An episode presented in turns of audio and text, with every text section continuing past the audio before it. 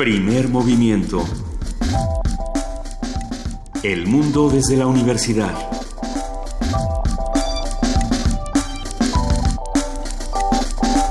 Muy buenos días, son las 7 de la mañana con 4 minutos de este 10 de noviembre, ya jueves. Estamos aquí en Radio UNAM arrancando primer movimiento. Queridísima Luisa Iglesias. Queridísimo Benito Taibo, muy buenos días. Muy buen día a todos los que nos escuchan. Les contamos, como ya les había anticipado nuestra querida jefa de información, Juana Inés de ESA, que no va a estar esta mañana con nosotros. Sin embargo, siempre está con nosotros. E, es, es eh, omnipresente, omnisciente, omnipresente y todas las que tienen omni de por medio. Sí, Juana Inés de esa está, salió una misión secreta, nosotros nos quedaremos aquí con muchísimo gusto toda la semana, querido Benito. Por supuesto, esta y la otra. esta y la otra. Queda de esta y la que viene. y será para nosotros un privilegio poder hacer comunidad junto con ustedes, así que escríbanos, háblenos, esténse cerca, porfa, porque nos sentimos huérfanos de madrecita. Y, además, creo que esta, esta semana, eh, yo creo que todos vamos a tener una suerte de cruda electoral eh, muy intensa. Es hasta física esta sensación de, bueno, ya pasó, ahora que sigue. Eh, hay, que, hay que estudiar mucho el fenómeno esta semana, eh, estas semanas y de aquí a enero, bueno, pues vamos a estar viendo cómo se transforma la realidad en Estados Unidos y cómo se transforma la realidad en nuestro propio país. Eh, no dejemos de estar atentos a lo que ocurre con, con el nuevo presidente electo Donald Trump. Sin embargo, sin embargo, busquemos cómo construir entre nosotros estas comunidades que bien apuntas, Benito. Pues sí, ah, finalmente no, no, no fuimos los que votamos por él. También nosotros tenemos ah, nuestro tenemos nuestro o sea tenemos nuestros problemas pues ¿no? por supuesto. graves. Y, y, uno, de, uno de estos problemas, uno de estos asuntos a resolver y de, estos, de estas áreas de oportunidad que podemos encontrar después de lo que ocurrió, es como bien nos preguntábamos ayer, ¿qué vamos a hacer como periodistas? Es decir, ¿cómo, ¿cómo vamos a dar las noticias? ¿Cómo vamos a informar? ¿Y cómo vamos a hacer este intercambio con los que nos escuchan que también aportan la información? Los que estamos eh, sentados en el micrófono y los que también en otras ocasiones estamos del otro lado escuchando, estamos haciendo uso de las redes sociales.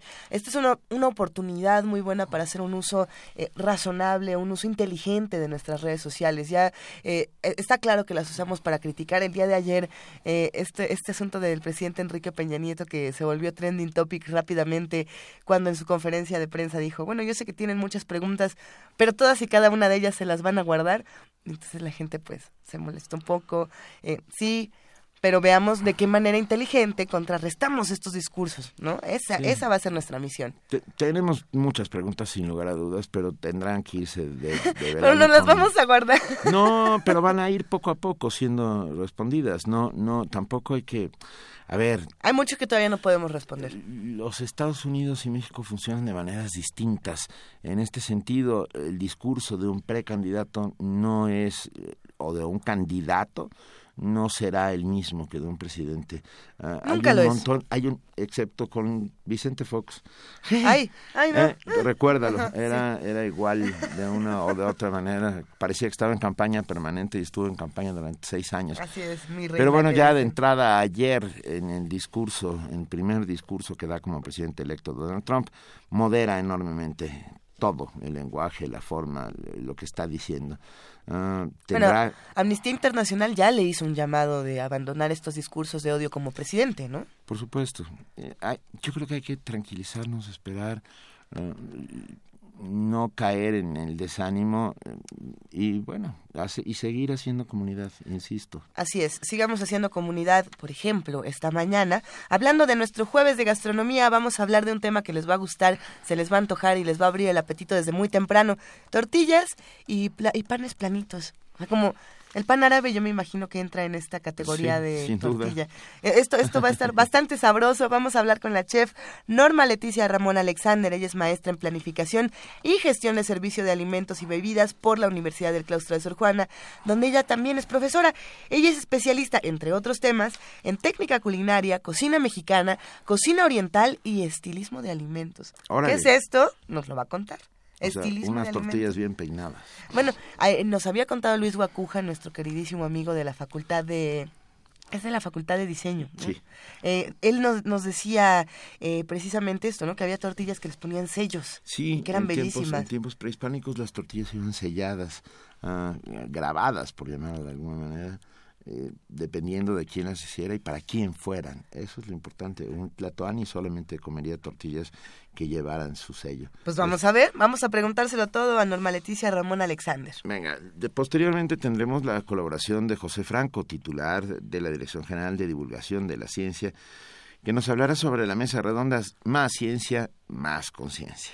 En la colaboración del Centro Cultural Universitario Tlatelolco, vamos a hablar de la puesta en escena Ocanyore. Esto es con José Cabrera, protagonista de esta puesta en escena, y bueno, vamos a ver de qué se trata. En nuestra nota del día hablaremos sobre la ley de víctimas, que les digo Uy. que también hay mu- muchas cosas que decir en este país y, y por las que debemos estar mucho más preocupados.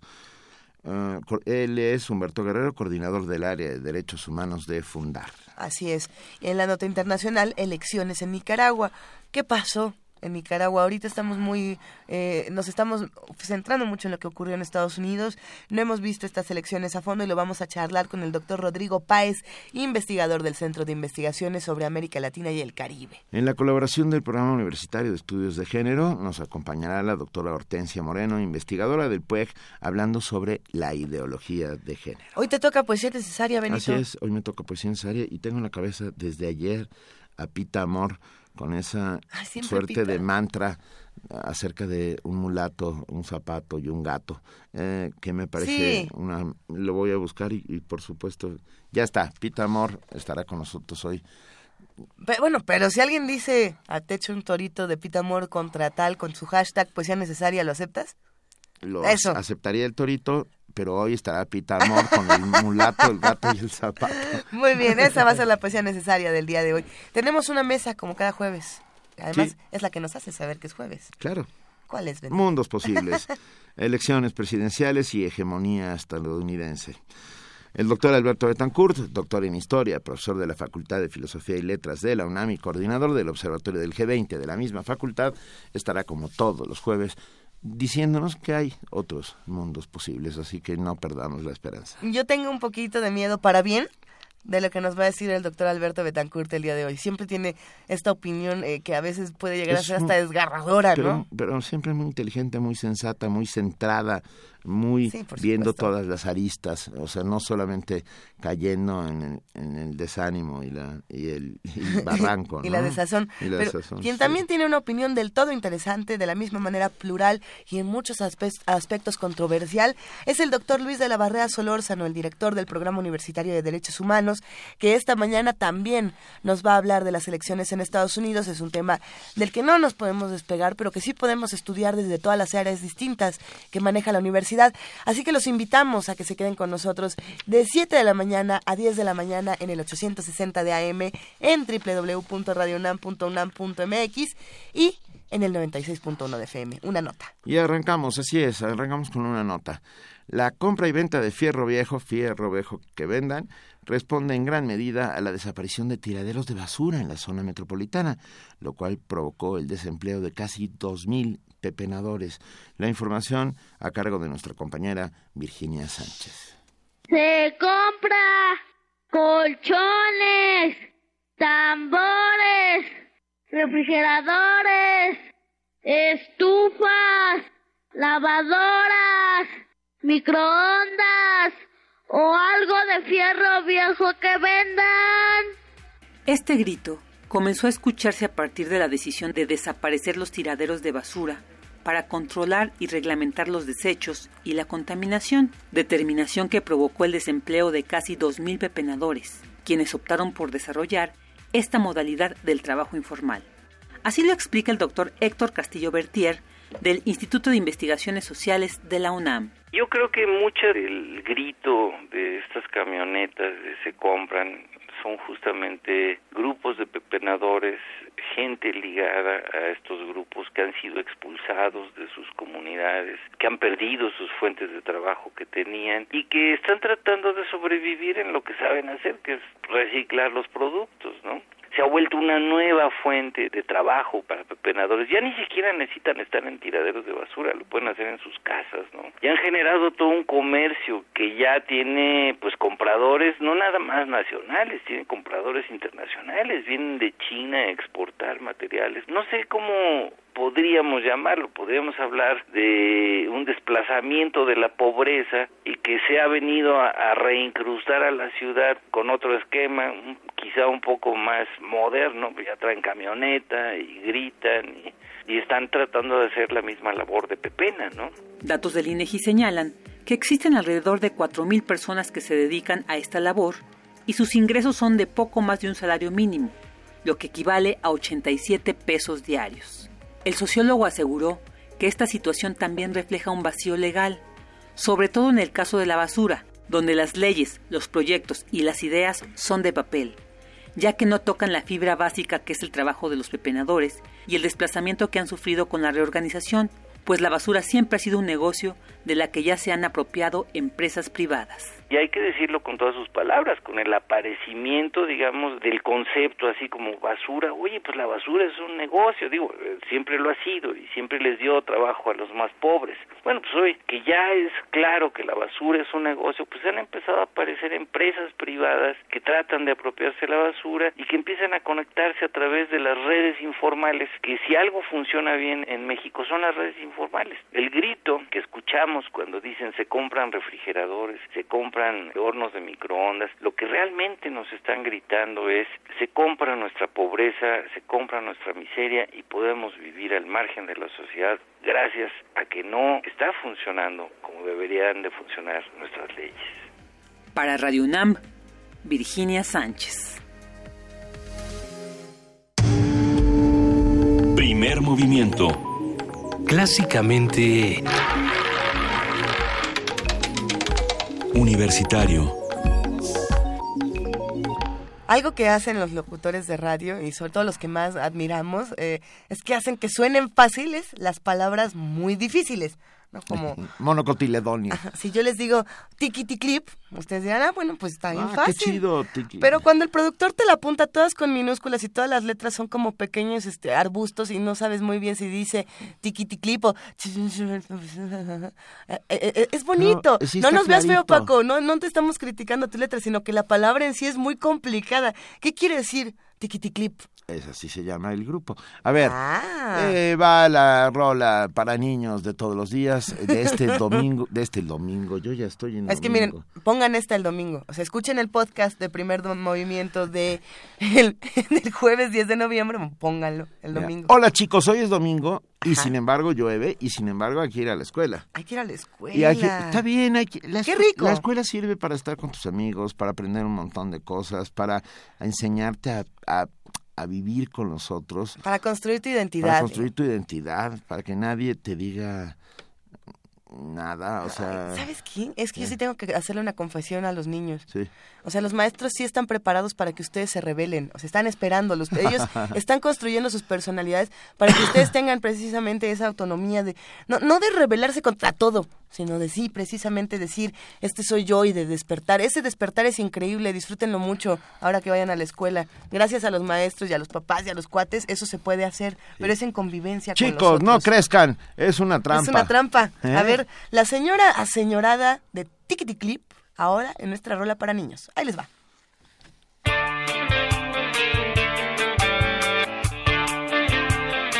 Estera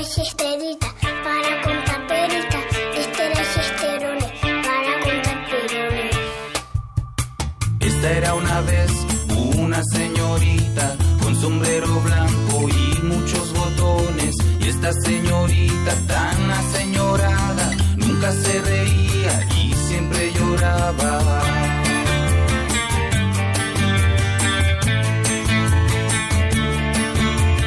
Pasó un caminante, ¿por qué lloras niña?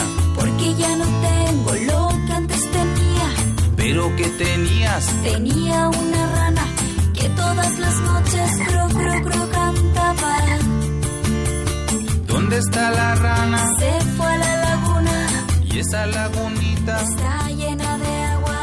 ¿Y dónde está el agua? Se fue por el río. ¿Y el agua del río? Hasta Pobre señorita de sombrero blanco, pobre señorita tan aseñorada. Yo te doy mi mano, que es como una rana, y mi amor te doy puro como el agua. Y si quieres siempre te puedo cantar, cro cro cro en la noche como aquella rana. Y el buen caminante puesto en cuatro patas se puso a cantar, cro cro como rana.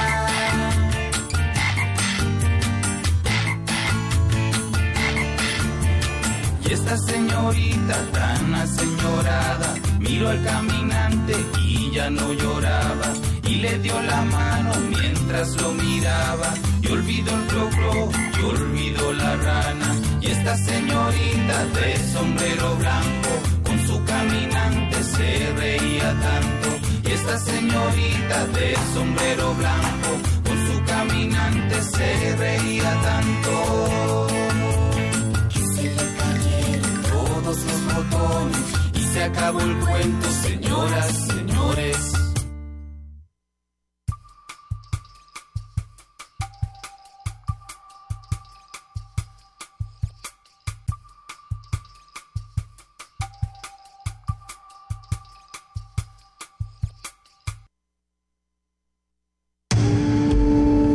Primer movimiento. Clásicamente diverso. Jueves gastronómico. Si usted no se está desayunando una quesadilla en este momento, yo no sé qué puede estar desayunando. Cuéntenos, por favor. Estamos en arroba P Movimiento, en diagonal Primer Movimiento UNAMI, en el teléfono 55 36 43 39. Nos vamos a nuestra primera nota, nuestra nota de arranque. A ver, las tortillas y los panes planos de la gastronomía tradicional de diversas regiones del mundo deben su arraigada popularidad a que son productos de fácil combinación, son económicos y versátiles para la preparación de ricos y nutritivos platillos. Algunos ejemplos, a ver, ahí les va. El pan pita en Medio Oriente, el panini en Italia, eh, el chapati en la India o incluso el matzá, este pan eh, tradicional de la comida judía con gran significado religioso por ser el elemento fundamental eh, de la Pascua. Por ejemplo, en el caso de la tortilla se habla de su importancia y prevalencia en la dieta de los habitantes de México y otros países de Latinoamérica desde tiempos precolombinos. De acuerdo con investigaciones, este alimento apareció en nuestro territorio antes del 500 antes de Cristo, o sea, Antes de nuestra era. antes sí. de nuestra era, que nos gusta más decirlo así, y en algunas regiones se han encontrado evidencias desde 1500 antes de nuestra era. Así, desde ese entonces ya se utilizaban planchas de arcilla a modo de comales para cocer tortillas o, o, o prototortillas, esto es lo que vamos a discutir a continuación. Esto revelaría que se trata de una evidencia del periodo neolítico. Desde el neolítico tendríamos tortillas. Hoy conversaremos con la chef Norma Leticia Ramón Alexander, maestra en planificación y gestión de servicio de alimentos y bebidas por la Universidad del Claustro de Sor Juana, donde también es profesora, especialista entre otros temas en técnica culinaria, cocina mexicana, cocina oriental y estilismo de alimentos. Muy buenos días, Norma Leticia Ramón Alexander. Buenos días. Gra- gracias, gracias por acompañarnos. No, al contrario, gracias por invitarme. Queremos partir de una pregunta que pareciera sencilla a simple vista y a veces obvia, y sin embargo no lo es tanto. ¿Qué, qué es una tortilla o qué hace a una tortilla ser una tortilla? Pues eh, iniciaría yo hablando por el maíz. Eh, una tortilla sin maíz no es tortilla, porque así se conoce. Cuando hablamos de, de la palabra tortilla, implica maíz. Y eh, iniciamos con el maíz, eh, después debe de llevar una preparación, que debe de ser la nixtamalización, eh, en donde remojamos el maíz eh, con cal por un largo tiempo y después viene la molienda. Una vez que lo molemos, ya tenemos ya sea una masa en donde hay una poca de humedad, o sea, agua, y eh, después la tenemos que formar y generalmente la formamos con las manos, tradicionalmente con las manos, Sí. y la planamos. Si no, en la época contemporánea, ahora utilizamos máquinas ¿no? para, para elaborarla y después la tenemos que cocer. eh, hasta nuestros días utilizamos comales. Ahora ya inclusive tenemos comales con eh, superficies antiadherentes para que no se peguen y la cocción sea un poco más rápida porque tiene más calor. Entonces la cocina, eh, eh, perdón, la tortilla se cocina a través de calor en un comal y tiene que debe tener un tiempo suficiente por un lado que son 30 segundos aproximadamente se voltea la tortilla se cocina del otro lado y generalmente se dice que debe de inflar eh, este este este proceso de inflar quiere decir que se está cociendo también por por dentro no y, y tenemos un dicho muy muy famoso en cocina que dice ah se están inflando las tortillas ya me puedo casar entonces, eh, es algo que nosotros en la universidad eh, enseñamos a los alumnos en, cocina mexicana, es una de las primeras lecciones que tienen, que es hacer tortilla. Y en cocina el léxico es echar tortilla. Y esto quiere decir que lo ponemos en el comal a cocer. Qué maravilla. Pero, a ver, Norma Leticia, perdón, pero yo me quedé pensando, la etimología de la palabra tortilla no es mexicana. Ah, es española, viene de, es, un, es una suerte de diminutivo de torta, ¿no? estas, estas tortas, y no estoy hablando de las tortas compuestas o, cubanas, sino de las tortas de pan ah, de, de harina de trigo. De trigo. ¿No? Esencialmente de ahí, de ahí viene, o es que es bien chistoso porque también se le llama tortilla en la península ibérica a, a, una fritata, a una, a una, a freír unos huevos revueltos. Aunque no es lo mismo. ¿Eh? De huevo, de huevo. Y sin embargo nuestras tortillas vienen desde tiempos precolombinos. Efectivamente, efectivamente. Yo creo que fue aquí en, en la conquista donde donde el hecho de aplanar la masa de maíz y ponerla en el comal, seguramente fue la forma más fácil de reconocer a la tortilla, ¿no? Dándole ese mismo ese mismo vocablo. Sí. Y, también, a ver, es que me estoy estoy pienso en tortillas y pienso en tantas cosas que no sé por dónde empezar. Una, una de ellas es que no saben igual en todas partes del mundo. O sea, hacer tortillas en México y probarlas, por ejemplo, en España. En, yo he visto una y otra vez cómo se llevan todos los ingredientes y no saben igual. No. Y parece que, que, es el agua, ¿verdad? O efectivamente y, el maíz. Y el maíz. Porque el, maíz de aquí de México, cuando vamos a una tortillería, que realmente la hace con, con maíz nixtamalizado, tiene un sabor, porque ese maíz vino de alguna región, de algún lugar, de algún estado. En cambio, cuando nos llevamos la harina, pues ya está procesada, obviamente, y ya tuvo otros otras eh, adiciones, digamos. Entonces, es, es, es el maíz y es el agua. ¿Podrías contarnos cuál es el proceso de nixtamalización?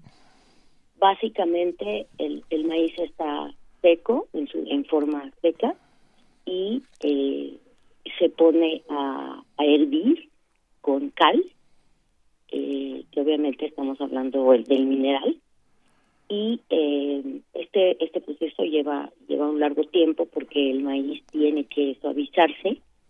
No es como si fuera maíz pozolero sino es para que se suavice y que se quede remojando durante un largo tiempo en esa agua. Y lo que hace es que se suaviza y además eh, lo rompe las proteínas del maíz y entonces después se puede moler. Eh, generalmente en la molienda se le retiró el agua de remojo y se le agrega agua eh, limpia para que se haga la molienda. En la máquina, obviamente ahora ya lo hacemos a máquina. máquina pero también de, de, repente por ahí decían que un poco de cal, ¿no? Sí, la cal, eh, pero la cal se le retira porque la cal ya ya hizo su proceso en el remojo y en, en, el hervor. Entonces, realmente se le retira porque si le dejamos demasiada cal, entonces saben a cal. Aunque, aunque las tortillas puedan o no ser tortillas, vamos a dejarlo así para hablar también eh, de los panes planitos, Norma. Eh, yo me pregunto, ¿hay, algo que las une? Y, y, esa unión entre todas las tortillas de los diferentes materiales que podamos crearlas, es que pareciera que la tortilla es el vehículo perfecto de cualquier cantidad e infinidad de productos siempre y cuando no, se escurran de ella para, para eh, combinarla con los mejores sabores. Es decir, y cuando digo eso es eh, los tacos, las quesadillas, el pan untado de, ¿qué será? De alguna jalea especial, eh, de alguna cosa salada, sabrosa, de alguna crema. Esas son, hasta empezamos a salivar nada más de decir eso.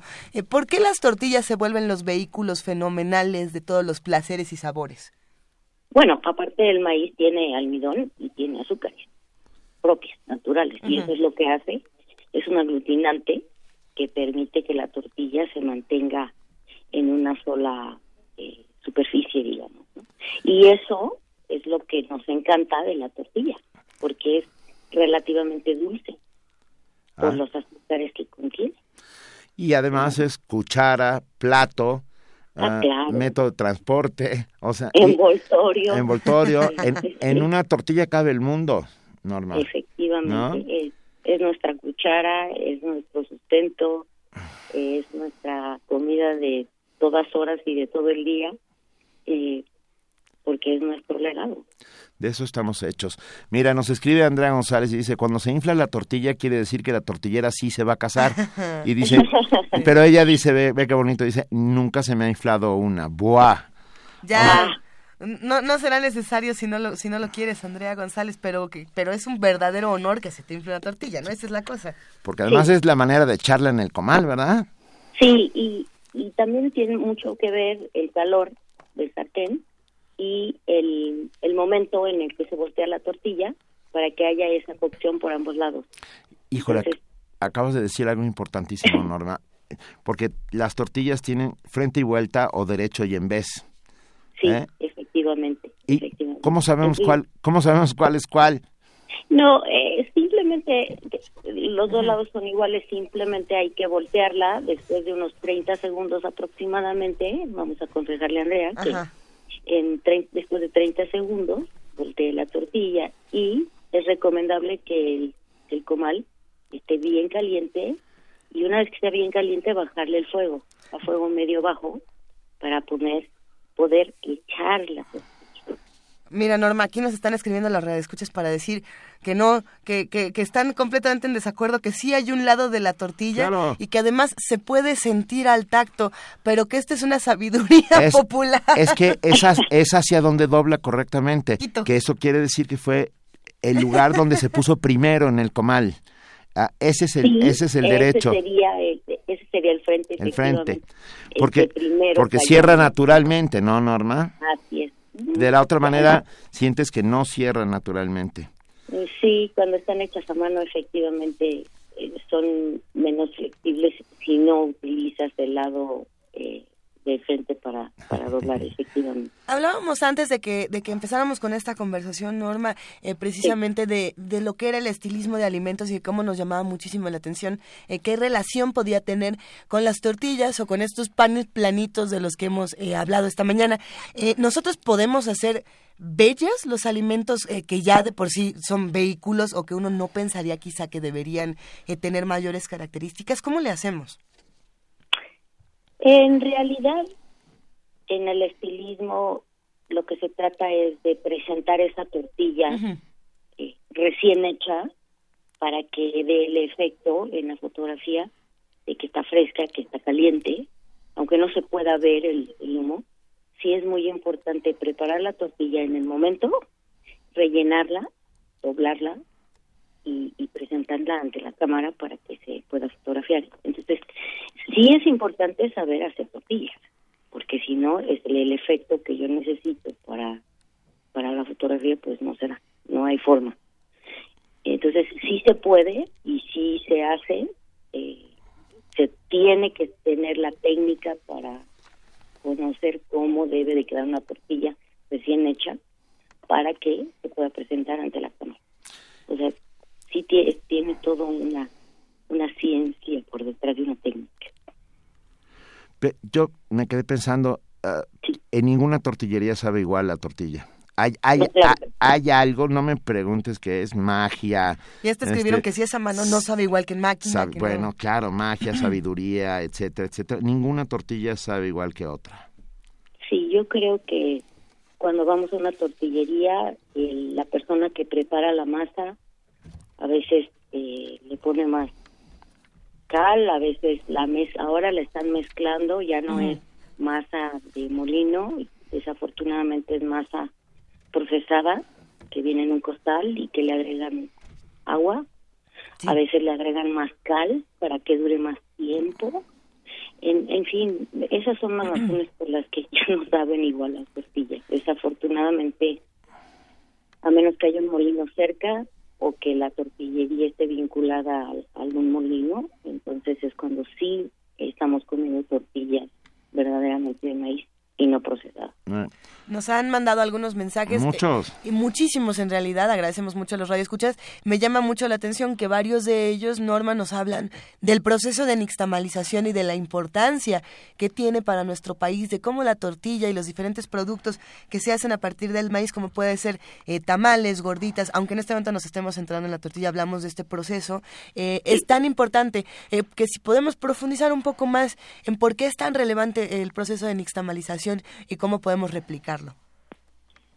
Eh, replicarlo en casa sí se puede hacer.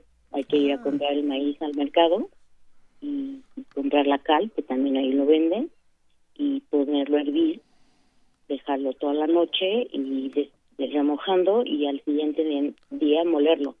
El problema de la, de la molienda que tradicionalmente se hacía en el metate, pero a menos que tenga uno un procesador de alimentos se podría moler, porque sí es un poco complicado.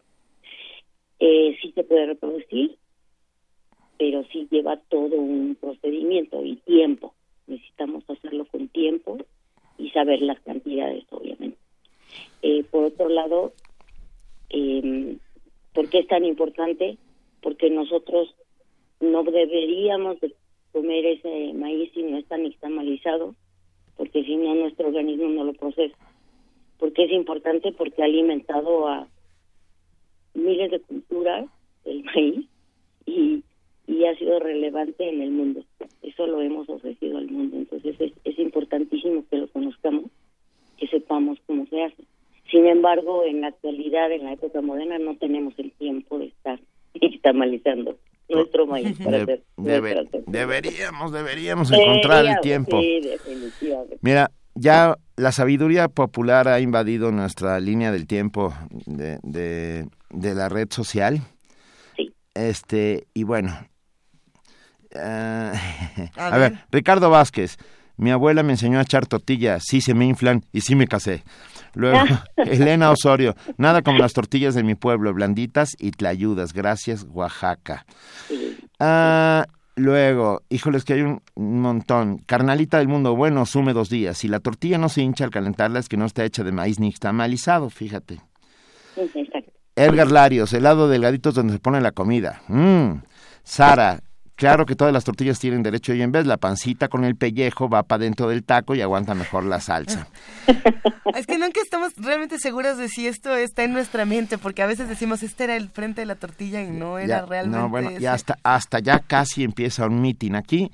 Ah, este, con, con frases maravillosas como esta. Alejandro dice, los lados de la tortilla son los que derriban los muros y nos unen. Ah, Claudia, ah, Claudia CG, la parte delgadita debe quedar adentro del taco, así está derecha. Capuleto dice saludos a ella, supongo que a las tortillas. Carmen Unamita, el frente es más grueso y donde se pone el elemento es la capa delgada. Rosario Martínez, ir a un pueblo y que te den un plato con mole y pollo y solo te den tortillas, qué oso si es tu primera vez. Eso es cierto. Si no estás acostumbrado a utilizar como cubiertos a la tortilla, eh, cuesta trabajo y acabas hecho un asco. Pero yo creo que casi todos los mexicanos podemos hacerlo, ¿no? Pero esa es una buena Vienen pregunta. nuestras genes. E-, es una buena pregunta, Norma. A ver, ¿cuántas funciones tiene una tortilla? Muchas. ¿O cuántas, cuántas podemos un charlar? Sin fin, sin fin. Eh, prácticamente lo primero que tenemos que saber es que es una cuchara. O sea, nos sirve para tomar el alimento o sea, la cortamos, la partimos y la usamos como, como, como cuchara. Eh, segundo, la, la podemos rellenar, le ponemos lo que sea, salsa, sal, guacamole, lo que tengamos a la mano. Carne, fideo, yo he visto tacos de fideo, he visto tacos de sushi.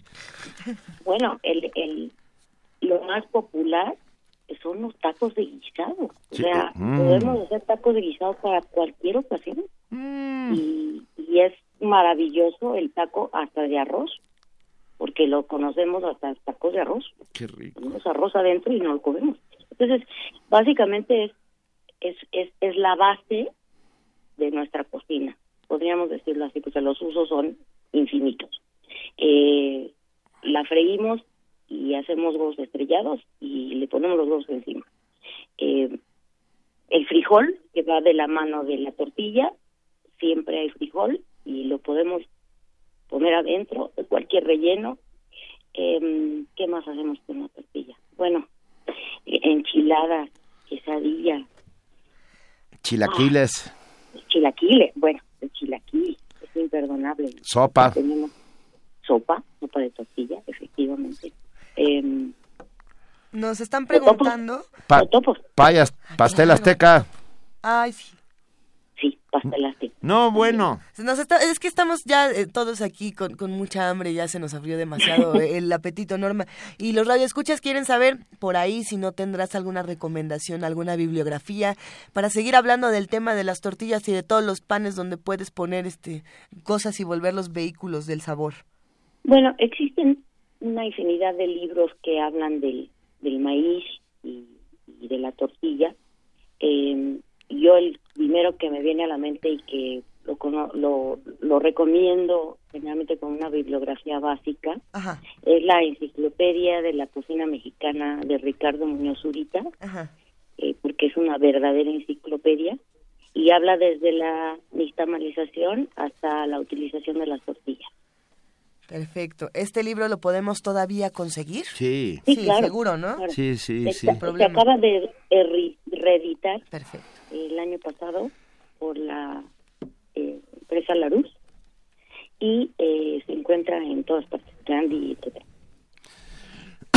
Venga, uh, híjole, de verdad, Sara Valladolid, tacos acorazados de Morelos. Mm. eh, liberen al doctor Mireles que va a Ferdoger, helado de delgaditos para acariciar la comida y la tortilla es la solución al hambre en el mundo. Viene en la Biblia, dice. pues nosotros queremos agradecerte muchísimo, Norma Leticia Ramón Alexander, el chef maestra en planificación y gestión del servicio de alimentos y bebidas para la Universidad del Claustro de Sor Juana. Sabemos que también das clases por allá. ¿Cómo te contactamos? ¿Cómo podemos seguir tu trabajo los que estamos en casa? Eh, tengo una página, eh, perdón, mi correo electrónico, si gustan escribirme, con mucho gusto puedo contestar preguntas. Es eh, Leticia Alex arroba yahoo.com.mx. Venga, pues muchísimas gracias, te mandamos un enorme abrazo. Y gracias por invitarme. Buenas tortillas para todos. Y que se nos que se nos inflen. Sí, que se inflen para que se casen. Venga. Venga, y si, nos, los que ya estamos casados, que se inflen nada más eh, para si que no se quieren casar, que se inflen para que lo celebren. No, para que sigamos siendo, siendo felices. Gracias, Norma, un abrazo. Muchas gracias, hasta luego, buen día. A ver, vamos a escuchar música. Nuestra producción se ha dado la tarea de encontrar una maravilla. Este es el son tradicional de la fiesta del maíz en las Huastecas mexicanas de Veracruz, Hidalgo, Tamaulipas, San Luis Potosí. Esta fiesta se llama Elotlamanistli y queremos que lo escuchen con nosotros.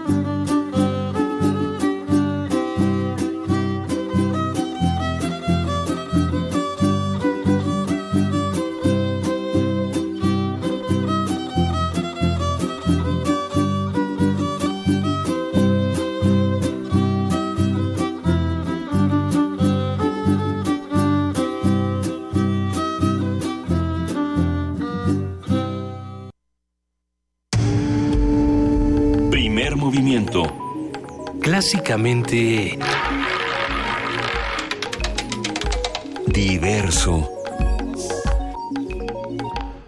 ¿Se acuerdan que yo les dije al principio del programa que los locutores así bien, bien chidas pelas decían las palabras difíciles de manera muy fácil y uno ni cuenta se daba?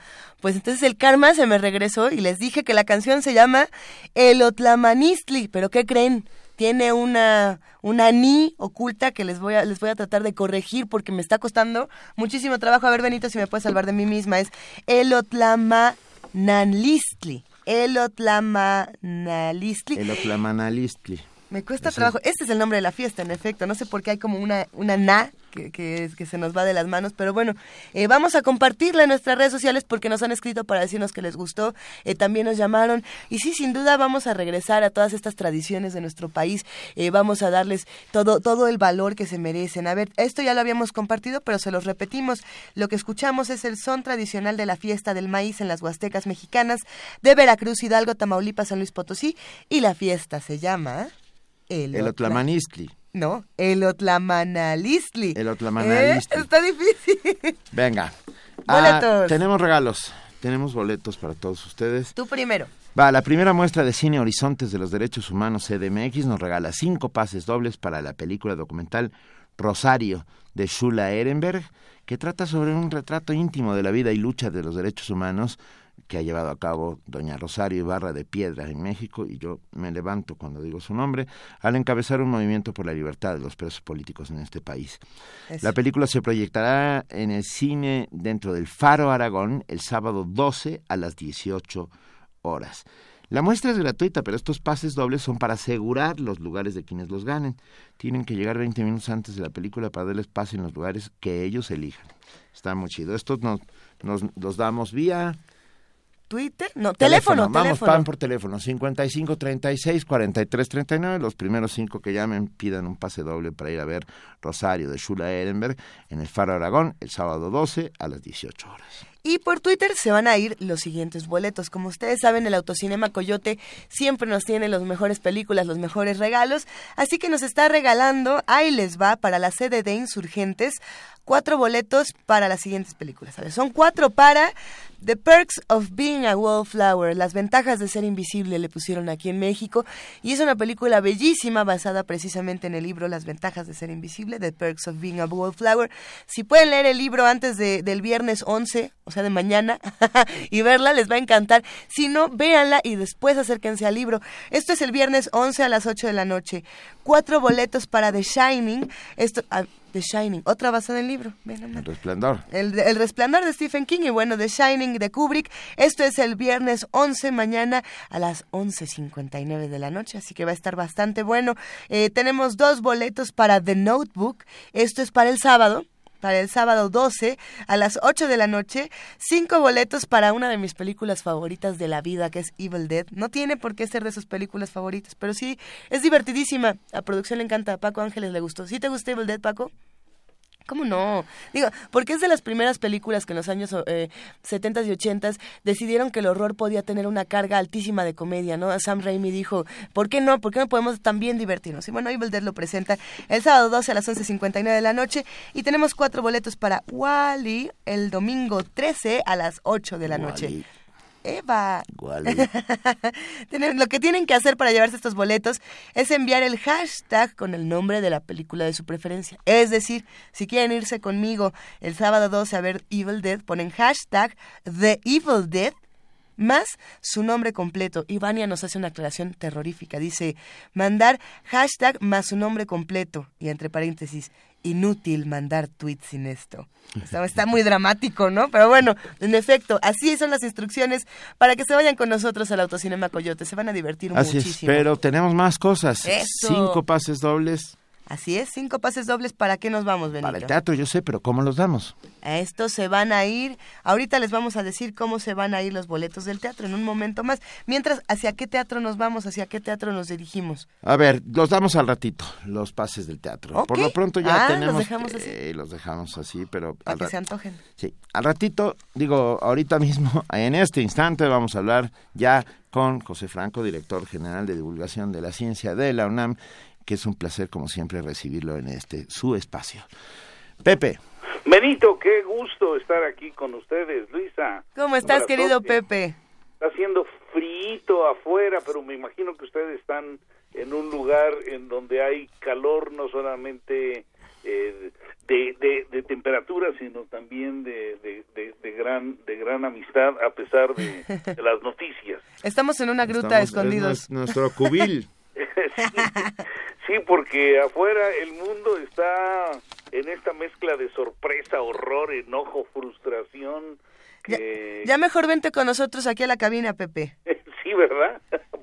sería un verdadero placer que nos acompañaras aquí. Oye, que por cierto, eh, ¿nos vas a hablar de esta mesa redonda de más ciencia, más conciencia? Definitivamente. Eso. Definitivamente. Yo creo que el antídoto para, para este Trump y todos los Trumps que hay eh, acechando en el mundo, porque la parte más terrible de todo esto es que los movimientos más retrógradas que se han estado nutriendo en los últimos años en el resto del mundo van a sentirse pues empoderados después de esto. Así es que el conocimiento yo creo que es, el mejor y único antídoto para para todo esto y en ese sentido pues hemos hecho una serie de mesas redondas ahí en la Dirección General de Divulgación de la Ciencia sobre el papel que puede jugar la ciencia para tratar temas como la inseguridad, las adicciones, etcétera. Y en este momento, el martes próximo a las seis de la tarde en el Teatro Universo, vamos a tener un, una mesa redonda con el tema más ciencia y más conciencia, que en este momento yo creo que es, es una reflexión muy, muy importante.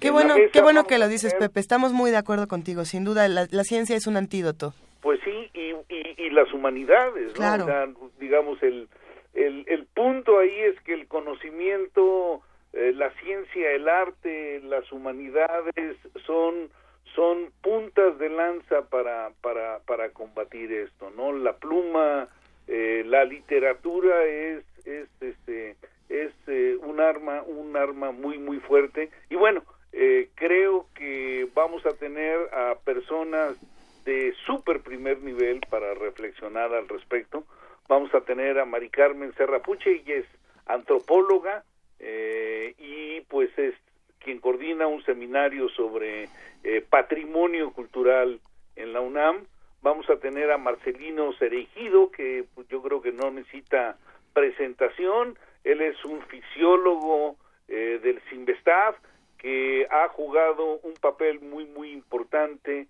en hacer reflexiones sobre el papel del conocimiento en la sociedad y ha sido un impulsor de la comunicación pública de la ciencia en nuestro país. Y vamos a tener también a Arnoldo Kraus, que es eh, eh, médico, él es miembro del Colegio de Bioética, eh, y desde y un gran escritor también es un gran escritor Arnoldo claro que sí, y este y, vamos a tener también a, desde Argentina a Diego Golombek que él él es él es un biólogo eh, pero es una persona que eh, ha estado trabajando en la popularización de la ciencia en la comunicación pública del conocimiento durante muchos años entonces lo vamos a tener eh, vía eh, Skype, vía videoconferencia, eh, participando. Y bueno, pues yo voy a moderar, si, si es factible moderar a todos estos este, monstruos del conocimiento. Tú siempre puedes. Aunque nadie va a poder moderarme a mí. No, ¿sabes qué, Pepe? En realidad eh, sí, sí nos conmueve mucho que hayas dicho esto porque fuera del aire teníamos una discusión de, de cómo nosotros podíamos generar armas o herramientas en contra de, de los discursos de odio y de los discursos tan radicales y tan eh, a veces aterradores, en el, tan apabullantes que estamos viviendo en tiempos como estos. Y lo que estás diciendo, pues sí, nos suscribimos completamente, queremos sumarnos a todo lo que están haciendo desde la Dirección General precisamente de la divulgación de la ciencia. ¿Nos puedes pasar así como el horario y todas las cosas para estar con ustedes? martes, martes 15 de noviembre, 6 de la tarde en el Museo del Teatro Universum. Bueno, perdón, en el Teatro del Museo Universum. Y además, para todos aquellos que por alguna razón no puedan estar eh, presencialmente con nosotros, vamos a transmitirlo por live stream. Y te digo rápidamente cuál es eh, eh, la conexión que hay que hacer. Hay que hacer el livestream.com, guion ciencia UNAM, guion ciencia conciencia. Entonces, desde ahí se van a poder todos los que no estén presencialmente con nosotros, van a poder seguir la, la discusión. Y, y, bueno, eh, digamos, sumando un poco más a lo que decías, Luisa, las universidades, el trabajo de nuestras universidades son el faro que nos va a permitir combatir estos discursos de odio que, que se han, este, no sé, o sea, yo creo que han tomado dimensiones que jamás pensé que en pleno siglo XXI íbamos a poder ver. Y, y, prueba de eso es que en las universidades en Estados Unidos hay una, una serie de protestas muy, muy importantes en donde pues están manifestándole al presidente electo que pues este obviamente no es la persona ni representa los valores que nuestros jóvenes universitarios desean para para este mundo actual y para el futuro. Claro que sí, Pepe, estamos muy de acuerdo. Nos tenemos que despedir, no sin antes agradecerte por todo lo que están haciendo desde la DGDC. Les mandamos un gran abrazo a ti y a todo el equipo. Pues muchísimas, muchísimas gracias, este, Luisa, y espero que, que tú y Benito puedan este, participar y también díganle a nuestra buenísima amiga Juana Inés, si regresa a tiempo, que nos acompañe. Si regresa. Claro que volverá y ahí estaremos todos juntos contigo, Pepe. Se la luna. Gracias, Pepe, un abrazote. Otro abrazo para ustedes.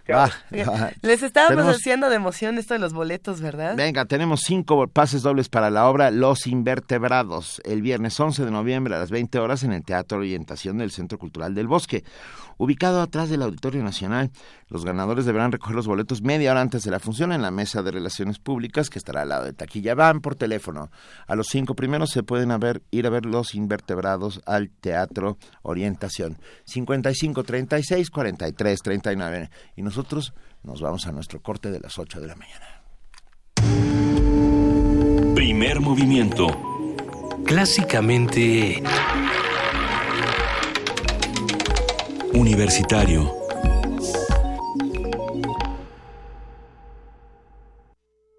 Desde el país del sol naciente, una obra emblemática de poesía japonesa de la era Heian y ahora traducida al español por Masateru Ito.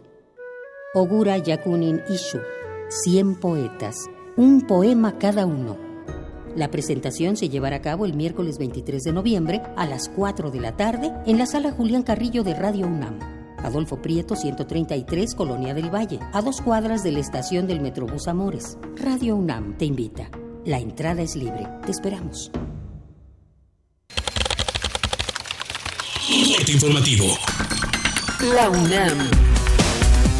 Sin universidad pública, autónoma, responsable, crítica y comprometida, los horizontes de las naciones son sombríos, afirmó Francisco Bolívar Zapata, investigador emérito de la UNAM. Sin educación no hay nación con porvenir. Estamos convencidos de la grandeza de nuestro país y um, la riqueza de la nación se representará en la medida en que las decisiones que tomen los ciudadanos y los gobernantes estén sustentadas, imbuidas en el conocimiento científico y alentadas por la profundidad, la profundidad crítica de sus decisiones. Es en este sentido que nuestras universidades, las públicas autónomas con las tres funciones sustantivas y su capacidad de crítica son fundamentales para lograr el propósito de esta educación superior pertinente. La ignorancia es la primera causa de obesidad en México, señaló el doctor en ciencias médicas Rafael Álvarez Cordero, de la Facultad de Medicina de la UNAM. El académico subrayó que la presencia de esta enfermedad es por la carencia de educación y de programas de prevención. Nacional. Padres de los 43 normalistas desaparecidos de Ayotzinapa solicitaron a Raúl Cervantes, Procurador General de la República, que aclare su postura respecto al caso, luego de darse a conocer que el funcionario se reuniría con los miembros del Mecanismo Especial de Seguimiento. Javier Carrasco, sobrino de Ignacio Coronel, ex líder del cártel de Sinaloa, fue detenido por elementos de la Policía Federal y de la Secretaría de la Defensa Nacional. Era uno de los 122 objetivos prioritarios señalados al inicio de la administración federal. La Procuraduría General de la República congeló al menos 107 cuentas de empresarios presuntos cómplices del gobernador con licencia de Veracruz Javier Duarte. De las cuentas, 10 pertenecen a Moisés Mansur, señalado como principal prestanombres de Duarte, y 9 de José Janeiro Rodríguez, el operador financiero. Roberta Jacobson, embajadora de Estados Unidos en México, reconoció que la llegada de Donald Trump puede generar ansiedad, pero aseguró que la relación entre ambos países se mantiene sólida. Dijo que durante las próximas semanas la prioridad será asegurar una transición fluida. Economía y finanzas. José Antonio Mit, secretario de Hacienda, aseguró que por el momento no serán recortes y cambios extras al paquete económico del próximo año. Sin embargo, advirtió que de resultar necesario, en el futuro habrá cambios. México está en una posición de fortaleza para enfrentar el nuevo entorno. En efecto, nuestro país goza de estabilidad macroeconómica que se ha logrado a través de muchos años de la aplicación de política fiscal y monetaria responsables, prudentes y oportunas de un sistema financiero bien capitalizado, solvente y sin problemas de liquidez.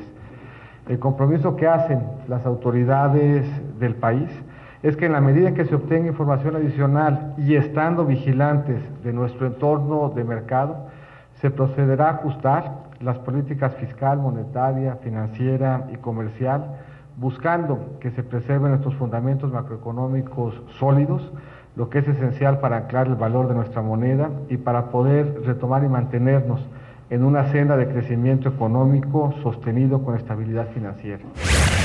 El Instituto Nacional de Estadística y Geografía, INEGI, informó que la inflación continúa al alza durante el mes de octubre, impulsada principalmente por los incrementos en las tarifas eléctricas, el precio de la gasolina y del jitomate. Con ello, la tasa anual llegó a 3.06%, el nivel más alto desde enero de 2015. Internacional. El secretario general de la ONU felicitó este miércoles a Donald Trump por su llegada a la presidencia de Estados Unidos.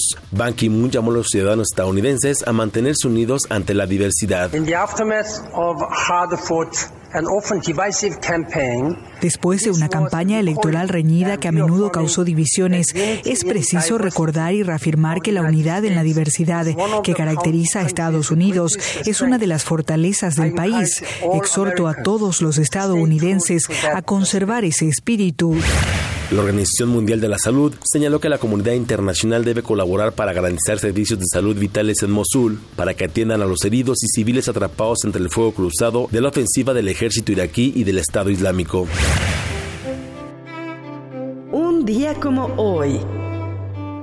En 1483 nació Martín Lutero, fue un teólogo y fraile católico agustino que comenzó e impulsó la reforma religiosa en Alemania y en cuyas enseñanzas se inspiró la reforma protestante y la doctrina teológica y cultural denominada luterismo.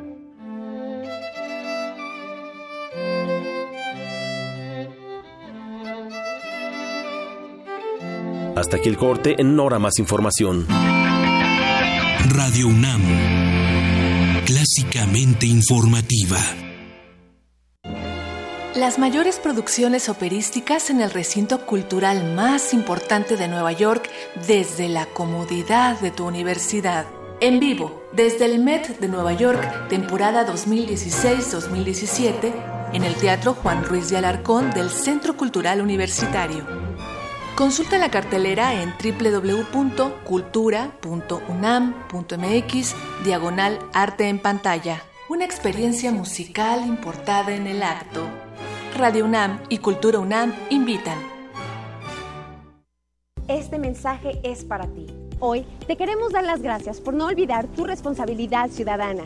Muy pronto, lo que empezó como una idea se convertirá en una realidad. A ti, que propusiste y decidiste un proyecto para mejorar tu colonia con el presupuesto participativo y a quienes decidieron representar a su colonia o pueblo. Ahora es tiempo de darle seguimiento al proyecto ganador. Ya hablaste por tu colonia, ahora exige que se cumpla. Te esperamos el próximo año con una nueva idea. Instituto Electoral del Distrito Federal. Abrir puertas. Perder el miedo. Abrazar lo nuevo. Aprender. Especializarte. Basta que quieras dar el paso. Atrévete con los cursos y diplomados que la UNAM tiene para ti. Ingresa a docencia.tic.unam.mx y lánzate a una nueva aventura que cambiará tu vida. Vive plenamente tu vida digital. Dirección General de Cómputo y de Tecnologías de Información y Comunicación, UNAM. Silencio. Un laberinto. Un misterio sin resolver. Adéntrate en los callejones oscuros de David Lynch. Cineclub Radio Cinema trae para ti una selección que te mantendrá en vilo. Dunas, Blue Velvet, Corazón Salvaje, Lost Highway, Mulholland Drive e Inland Empire te esperan los miércoles de noviembre y diciembre a las 18 horas en la sala Julián Carrillo. Ven y descifra el imaginario de uno de los cineastas más representativos del siglo XX. Primer movimiento. Podcast y transmisión en directo en www.radiounam.unam.mx.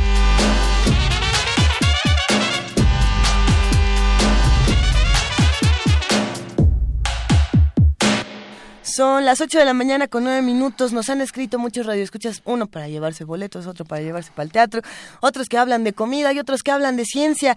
Y en efecto nos escribe eh, Neto Seu para decirnos que, que la ciencia quizá no sea la única eh, herramienta que tengamos para combatir eh, los tiempos que estamos viviendo. Y a mí me encantaría preguntarles a Neto y a todos los que nos están escuchando, ¿qué otras herramientas proponen? Porque esta discusión se enriquece. El sentido común. Sentido común, ciencia, arte, para mí es una importante importantísima. La educación, cultura. Educación, cultura, gastronomía. ¿Cuáles nos sugieren? Eh, hagamos esto entre todos, vamos abonando a la discusión herramientas para estos tiempos difíciles que nos ayuden a unirnos como comunidad y hacer pequeñas comunidades que se hagan una, una gigantesca, ¿no? E, eso, eso será maravilloso. Entre todos podemos hacer del conocimiento, hagámoslo juntos. Tenemos, así como tenemos mucho conocimiento, algo más que ocurre en la universidad, porque ustedes saben que la UNAM no solamente está al sur y que tiene que, que dar la vuelta a toda nuestra, a toda nuestra ciudad, a todo nuestro país, pues ahí les va. El Centro Cultural Universitario Tlatelolco nos está proponiendo la puesta en escena que si no me equivoco se pronuncia Ocanyore, pero también puede ser Ocanjore. Josué Cabrera, protagonista de esta puesta en escena, ¿estás ahí? Casi no te escuchamos, eh, trataremos de... A ver, ¿te escuchamos mejor ahí, Josué? Eh, eso. Ahí, estamos bien. sí. Oye, qué, qué, gusto escucharte. Cuéntanos, por favor, de esta puesta en escena. ¿Qué vamos a ver en el Centro Cultural Universitario Tlatelolco? Hola, hola, buenos días a todos. Buen día. Buenos días. Eh, sí, efectivamente, es Ocanyore. Eso. Es una voz yoruba que quiere decir amigos que danzan de corazón. Entonces, justo lo que estamos proponiendo con este unipersonal es eh, recuperar eso, el aprender a bailar entre todos de, corazón. Y justo recuperamos el instinto festivo, el instinto del baile, el instinto de lo ritual, como una posibilidad más para reorganizarnos como sociedad, reencontrarnos como sociedad.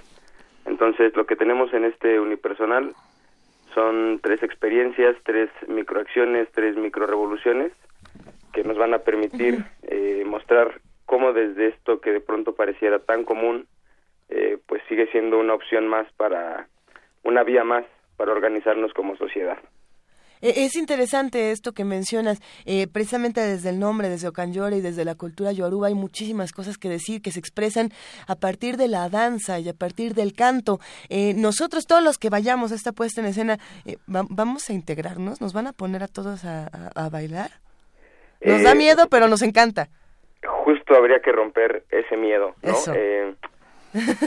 generalmente se nos dice o tenemos una idea muy lejana de lo que es bailar, ¿no? Como que generalmente hay una hegemonía y de solamente los que tienen técnica son bailarines, solamente los que han estudiado son bailarines, pero pues habría que retomar esas, ese, ese sentido primario del baile, ¿no? Donde es un espacio de comunicación, como decimos en el texto, un espacio de libertad, pero también es un espacio, es una herencia de resistencia, ¿no? Y de libertad que justo en este monólogo partimos de los bailes afrocubanos principalmente, pero también hacemos un puente hacia lo sonidero, que es una, eh, una cultura ¿no? que también está en resistencia, que, está por desaparecer, pero que, que la comunidad sigue sigue resistiendo, sigue luchando para que eso no se pierda. O por lo menos en Tepepan, eh, en las altas tierras del Tepepón, que el sonidero cada semana este tiene un espacio que es ah. fundamental para toda la comunidad. ¿eh? Y, en Contreras también, querida. el sonidero no morirá y nos encanta que lo estén recuperando y que lo estén trasladando a los espacios universitarios. Es, algo que además es divertidísimo. aceptar esta libertad y aceptarnos a nosotros dentro de estos bailes va a ser eh, increíble. Pero entonces es un monólogo, estás tú solo en escena retando y retándote a ti mismo y retando al público. Así es. Pues más que retando, invitando a compartir, ¿no? O sea, justo, eh, pues sí, me toca ahora estar solamente en escena, pero me gustaría pensar que vamos a estar todos juntos, como decías en un principio, pues bailando y compartiendo el escenario, ¿no? Josué, ¿podemos bailar? Claro que sí, sí, sí, sí. aunque aunque yo sea un verdadero nuestro temor es ese. Sí, yo soy soy un oso eh, no, no eres un oso, bailas bonito, Soy un oso. O, sea, sí, hay que, hay que ser sinceros. Muchas veces cuando vamos al teatro tenemos mucho miedo a que, a que el actor rompa esta, esta digamos, ilusión, esta, cuarta pared, se acerque, nos tome del brazo y diga, véngase para acá conmigo. Hay, algunos desde niños decíamos, no, por favor, me voy a sentar hasta atrás para que esto no suceda. Y últimamente el teatro está rompiendo esto y está proponiendo alternativas bellísimas. Pero si no sabemos bailar nada, de todas formas no importa. Claro que no importa. Mira, justo es uno de los eh, mitos que, más existen. Eh, esto de los dos pies izquierdos y el decir que soy un A ver, perdón, yo tengo tres pies izquierdos. sí, pues justo, la verdad es que el bloqueo a veces está más a partir de lo que, como te decía en un principio, ¿no? A partir de lo que nos han dicho. Eh, yo a partir del, además del teatro me dedico a dar clases de, de salsa casino a ver, a ver, a ver, ¿qué es salsa casino? un momento. A un momento. Eso también justo lo veremos en, el monólogo. Es un oh. género bailable que eh, surge en Cuba Ajá. y que eh, toma eh, el ritmo de la salsa para ejecutarse. no Propiamente el género bailable se llama casino. Y entonces, pues son, son, como te decía, bailes populares que están en resistencia, ¿no? Ahora hay un boom por la salsa en línea, por la por el casino y que pues justo necesitamos retomar esos espacios de libertad, ¿no? que, que de pronto la sociedad, el modo en el que vivimos, pues no nos permite, ¿no? Y estamos todo el tiempo pensando en la oficina, pensando en el trabajo, pensando, pues obviamente en, en, pues en comer, ¿no? Básicamente, y nos perdemos de esos espacios de libertad y el baile es uno de ellos que pues está a la mano, ¿no? Y que como decía en un principio, no tendría por qué estar tan alejado de nosotros, pues cuando es una expresión del alma expresada en el cuerpo, ¿no? En movimiento. Queremos entonces estar contigo, Josué. A ver, por favor, platícanos de los horarios para que nos demos una vuelta hasta el Centro Cultural Universitario Tlatelolco y expandamos la universidad hacia la danza, hacia el sonidero, hacia Yoruba y hacia todas estas cosas. Creo que sí, pues vamos a estar solamente dos funciones, este sábado 12 y domingo 13 de noviembre, en el Foro La Morada del Centro Cultural Universidad, este, Universitario Tlatelolco. Las dos fechas eh, se van a presentar a las 6 de la tarde. Excelente. ¿Qué se me hace que esto pinta para ¿Cuánto muchas cuesta, ¿Cuánto cuesta entrar? Eh, la entrada va a estar en 80 pesos. Ok. Y eh, va a haber los descuentos habituales, el 50% para estudiantes, maestros, INAPAM, vecinos de Tlatelolco. Eh, y bueno, pues esperemos que nos acompañen por allá esta apuesta del colectivo Teatro Sin Paredes y el colectivo Sin Frontera. Pues te mandamos un gran abrazo y, y confiamos que con tu sabiduría logremos ejecutar tres, aunque sea tres, tres pasos tres, ¿no? Y, y, liberarnos de todos nuestros atavismos culturales y de todos nuestros miedos. Exactamente, sería lo principal. Y bueno, pues justo los esperamos para que, como dice el título, bailemos entre amigos y lo hagamos de corazón. Venga. Un gran abrazo, Josué, gracias. Gracias a ustedes, buen día. Eh, aquí estamos, nos hemos ido. Ah. Héctor Eduardo dice, propongo filosofía contra la barbarie. Un abrazo. Nosotros también te mandamos un abrazo y me, me gusta. Nos gusta. Hay, hay varios comentarios por ahí, nos, nos mandan la palabra respeto, la palabra tolerancia. Eh, síganos escribiendo, estamos en arroba P Movimiento y en diagonal Primer Movimiento UNAM. Además tenemos una nota que compartir con todos ustedes. Así es, las tensiones que se asocian a la estabilidad macroeconómica, los desastres naturales y la degradación ambiental, así como el malestar sociopolítico, son algunos de los factores que han afectado el cumplimiento de los 17 Objetivos de Desarrollo Sostenible que 193 naciones asumieron en 2015. Así lo aseguró Jordi Jopart al participar en la conferencia internacional ANUYES 2016, la educación superior en la Agenda 2030 para el Desarrollo Sostenible. Nuestro compañero Antonio Quijano nos tiene los detalles. El 25 de septiembre de 2015 en Nueva York, 193 naciones se comprometieron con los 17 objetivos de desarrollo sostenibles que contienen 169 metas que se deberán cumplir en 15 años, entre ellas la erradicación de la pobreza extrema y combatir la desigualdad y la injusticia. De acuerdo con datos de la ONU, hay más de 700 millones de personas que sobreviven con menos de 1.9 dólares al día. En el marco de la Conferencia Internacional ANUYES 2016, la educación superior en la Agenda 2030 para el Desarrollo Sostenible, Jordi Yopar, del Programa de las Naciones Unidas para el Desarrollo, mencionó que las tensiones generadas por la economía, los desastres vinculados a las amenazas naturales, la degradación del medio ambiente y el malestar sociopolítico afectan el cumplimiento de estos objetivos. Por ello destacó el papel de las universidades, cuya tarea es sensibilizar a la sociedad sobre estos fenómenos. Una universidad abierta a las comunidades puede ayudar a la divulgación masiva de los conceptos de desarrollo sostenible, mediante el uso de las plataformas de Internet y de las redes sociales en combinación con los medios tradicionales de comunicación y la, capacidad que las universidades tienen de alcance a la sociedad civil, se puede llegar a alcanzar al público más joven cuyos miembros serán tanto los actores clave como los herederos del mundo que quieren crear los objetivos de desarrollo sostenible.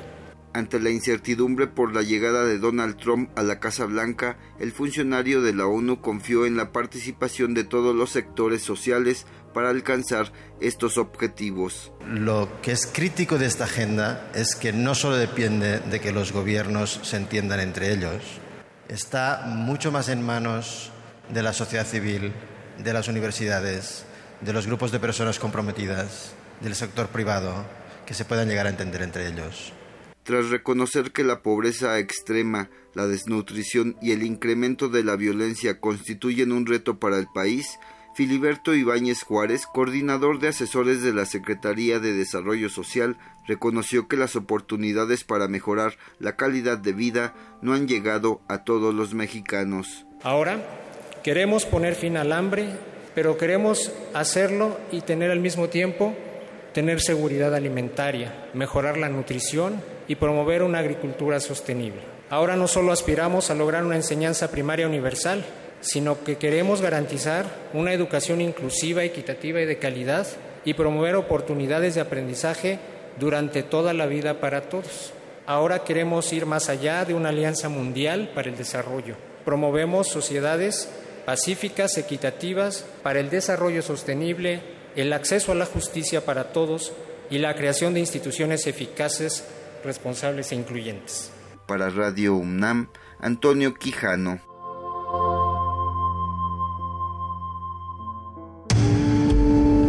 Primer movimiento. Clásicamente... Incluyente. 8 de la mañana, 21 minutos. Tenemos una nota de última hora, una noticia de última hora importante.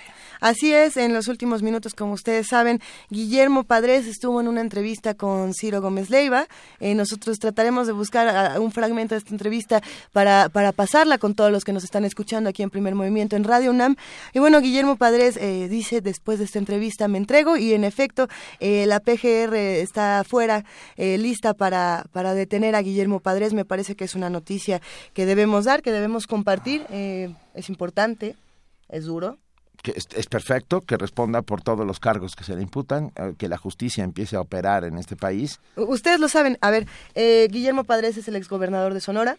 Él reaparece el, el, día de hoy y confirma precisamente que se, que se entrega a las autoridades. Él está acusado de lavado de dinero, entre muchas otras cosas. Y no es un héroe por entregarse, ¿eh? Ni mucho menos. No, pero es algo que debemos puntualizar y que debemos señalar que está ocurriendo en nuestro país. Eh, vamos a ver cuántos nos faltan, ¿no? ¿Cuántos, cuántos están por ahí? Duarte, si nos estás escuchando, entrégate. Es, es, un, es un buen momento para hacerlo. Y así como hay quienes tienen el privilegio de poder regresar y entregarse, pues habrá quienes desaparecen por otras razones y nunca van a poder volver a sus hogares, ¿no? Y eso también es algo que debemos de decir. Eh, los que desaparecen por elección y los que desaparecen porque la vida nos ha puesto muchísimas... Eh, desventuras y muchísimas injusticias en nuestro camino. Todo esto lo, vamos a discutir. Lo que queda clarísimo es que Guillermo Padres no es una víctima, pero hablaremos de las verdaderas víctimas que hay en este país. Nota Nacional. La violación de la dignidad e integridad de las personas, ciudadanas o no, es un problema agravado e incompatible con un Estado que se precia democrático. En palabras del educador mexicano Abel Pérez Rojas, si es una aberración que la tortura exista en pleno siglo, en pleno siglo XXI, lo es más que cerremos los ojos ante ello. De acuerdo con diversas organizaciones defensoras de derechos humanos, la reforma a la Ley General de Víctimas, avalada el pasado 4 de noviembre por el Senado de la República, con 77 votos a favor y 9 en contra, no da garantías de planificación ni transparencia para enfrentar la crisis, la crisis de comisión de delitos. El dictamen presentado por las Comisiones Unidas de Gobernación, Derechos Humanos, Justicia y Estudios Legislativos establece que la Comisión Ejecutiva de Atención a Víctimas perderá su carácter de órgano colegiado, con lo que ahora será la responsabilidad de un comisionado ejecutivo con un reconocimiento probado de labor en la defensa y protección de los derechos humanos. El titular de la Comisión Ejecutiva de Atención a Víctimas será designado directamente por el presidente de la República tras una consulta pública a colectivos y especialistas en atención a víctimas. También deberá ser ratificado por el voto de las dos terceras partes de los presentes en sesión ordinaria del Senado y bueno, para recibir la facultad de nombrar a quienes encabecen el Fondo de Recursos, la Asesoría Jurídica y el Registro Nacional de Víctimas. Es un tema complicado, es un tema difícil, no, no es un tema que nos saque una sonrisa, pero tenemos que discutirlo. Esta mañana vamos a conversar con Humberto Guerrero, él es coordinador del área de derechos humanos de Fundar y Humberto nos da muchísimo gusto que nos acompañes aquí en la cabina para esclarecer estos temas oscuros que además nos tienen a todos con, con, con mucha indignación. Hola, muchísimas gracias por la invitación y un saludo al público. Gracias. A ver, Humberto, ¿qué, ¿qué cambios se le hicieron a la ley de víctimas? Mira, em, los principales cambios que se le hicieron fue el que ya mencionaron. Pasó de ser un ente colegiado que estaba integrado por siete comisionados, comisionadas, de los cuales, por cierto, al final de esta primera etapa de la CEAP ya solo quedaban cuatro, por una serie de conflictos internos. Una cosa realmente lamentable, ¿no? Em, eh, donde comisionados, comisionadas fueron renunciando poco a poco a, su cargo. El, primer evento fue muy lamentable, o sea, la, primera comisionada que renunció, digamos, eh, un escándalo su salida, después un comisionado que salió justo denunciando pues la inmovilidad y la falta de eficacia, de eficiencia de, la CEA. Entonces, este fue el, primero de los cambios que se hizo para volverlo un, eh, un órgano, digamos, encabezado por un solo eh, persona, sola persona titular. Eh, después vienen una serie de cambios, eh, digamos que son distintas modificaciones en distintos artículos, principalmente relativos al acceso al fondo para reparación y atención a, las víctimas. Estos cambios obedecen pues a una serie de em, señalamientos y denuncias por parte de organizaciones y de víctimas de cómo realmente ese fondo era inoperante, ¿no? Es decir, ese fondo no estaba cumpliendo su cometido de servir no solamente para la reparación, porque se hace mucho énfasis en la reparación, pero en realidad también em, la gran mayoría de las víctimas, en realidad, sus principales necesidades están en la posibilidad de acceder a recursos para seguir con el proceso de exigencia de justicia. Punto, ¿no? O sea, eso es eso es lo que necesitan principalmente. ¿Cómo reparas eh, un, asesinato, una desaparición? ¿Cómo reparas la tortura? ¿Cómo reparas la sangre derramada en este país? Es que no, es que no hay forma de, repararlo, ¿no? Eh, ha habido ciertos personajes y pues vamos a decirlo muy claramente, ¿no? La, la, señora Isabel Miranda de Wallace, ¿no? Que sistemáticamente ha señalado que lo único que quieren las víctimas de graves violaciones a derechos humanos es enriquecerse a costa de los impuestos de las mexicanas, los mexicanos, eh, que lo único que quieren es sacarle dinero al erario público, pero yo te puedo decir en mi experiencia trabajando con víctimas de violaciones como tortura, desaparición forzada, ejecuciones extrajudiciales, la víctima en lo último en lo que está pensando es es en recibir dinero como una reparación, porque eso no no le significa nada. nada. Pero lo que sí necesita es poder sostenerse fuerte, ¿no? Poderse mantener en la lucha, pues, ¿no? Eh, y en teoría, la, la CEAF, la Comisión Ejecutiva eh, de Atención a Víctimas, debía servir uh -huh. eh, para ese cometido. O sea, poder apoyar a las víctimas en ese, en ese proceso de exigir sí. justicia. Y, y, no lo hizo. Voy a intentar hacer una puntualización sobre lo que estás diciendo que me parece muy inteligente, Humberto, que es, el dinero sirve porque cuando cuando sucede este tipo de casos, uh, las familias de las víctimas generalmente se quedan sin trabajo porque están en la búsqueda de la justicia es una es una es un trabajo de 24 horas al día uh, lo menos que pueden hacer es eso reparar reparar el yo sé que no se puede reparar y uh -huh. sin embargo coadyuvar con ese dinero para que pueda seguir en la búsqueda de la justicia uh -huh. me parece uh -huh. correcto por decirlo menos sí exactamente o sea este tipo de, de violaciones impactan por completo la, la vida eh, de los familiares, o sea, trastoca por completo el proyecto de vida de la, de la familia de una persona que ha sufrido esto.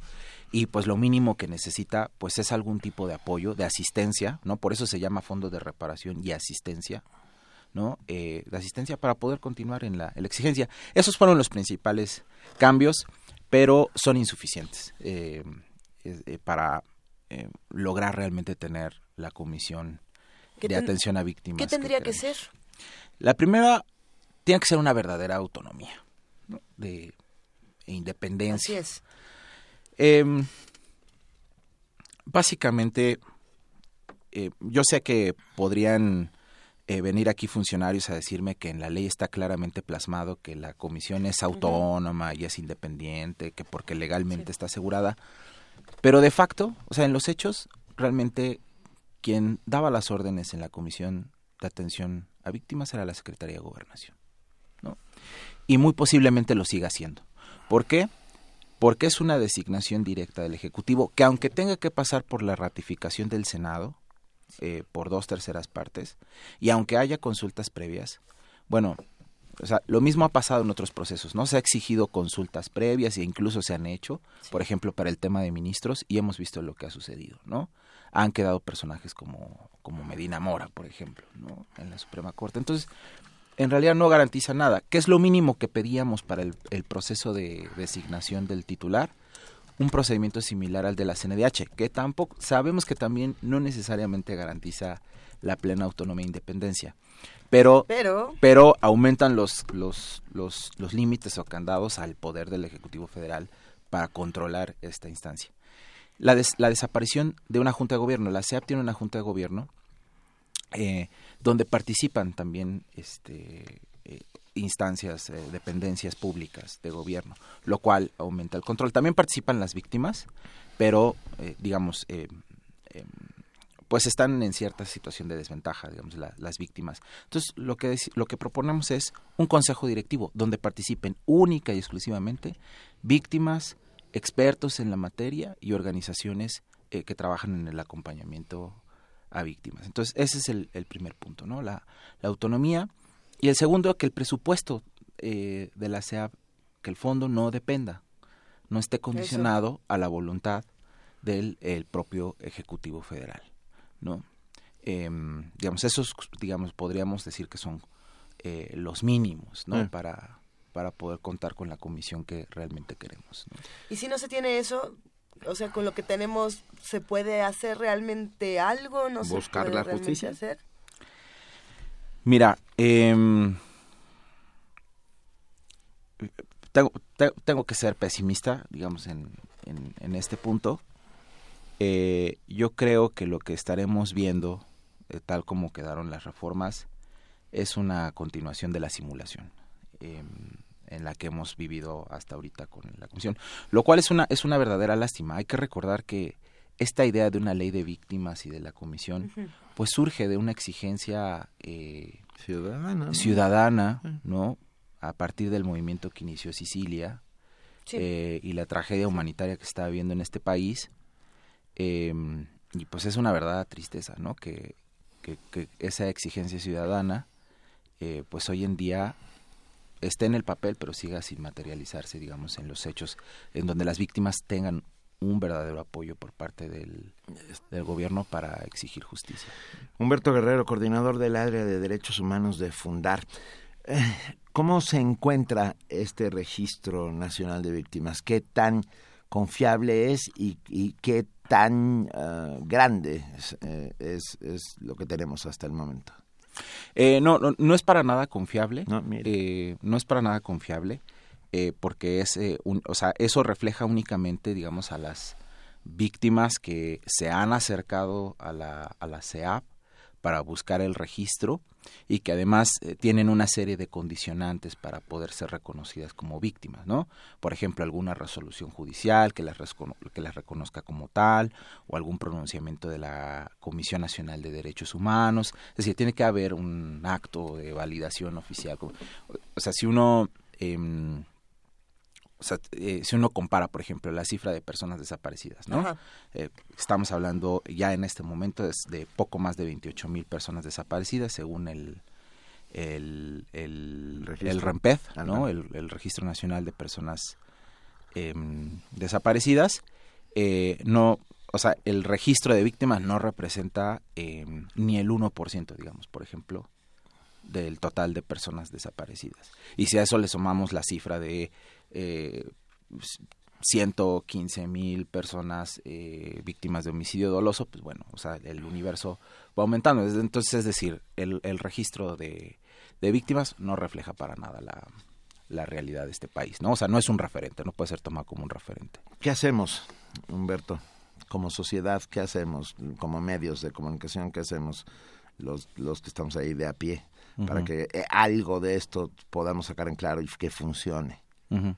Mira, yo creo que, o sea, en Fundar hemos llegado, eh, por ejemplo, al convencimiento de que no vamos a poder eh, lograr cambios eh, si, desconect si desconectamos todas estas discusiones, por ejemplo, que damos en el legislativo sí.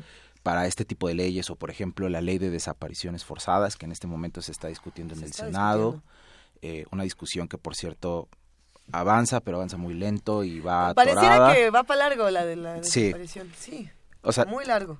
No podemos desconectar ese tipo de discusiones de los procesos de exigencia de justicia por vías formales o informales eh, eh, por parte de las víctimas. Es decir, todo este trabajo de, de las organizaciones tiene que ir eh, de la mano pues del trabajo con las bases, es decir, con quien está sufriendo, ¿no? Esta esta realidad.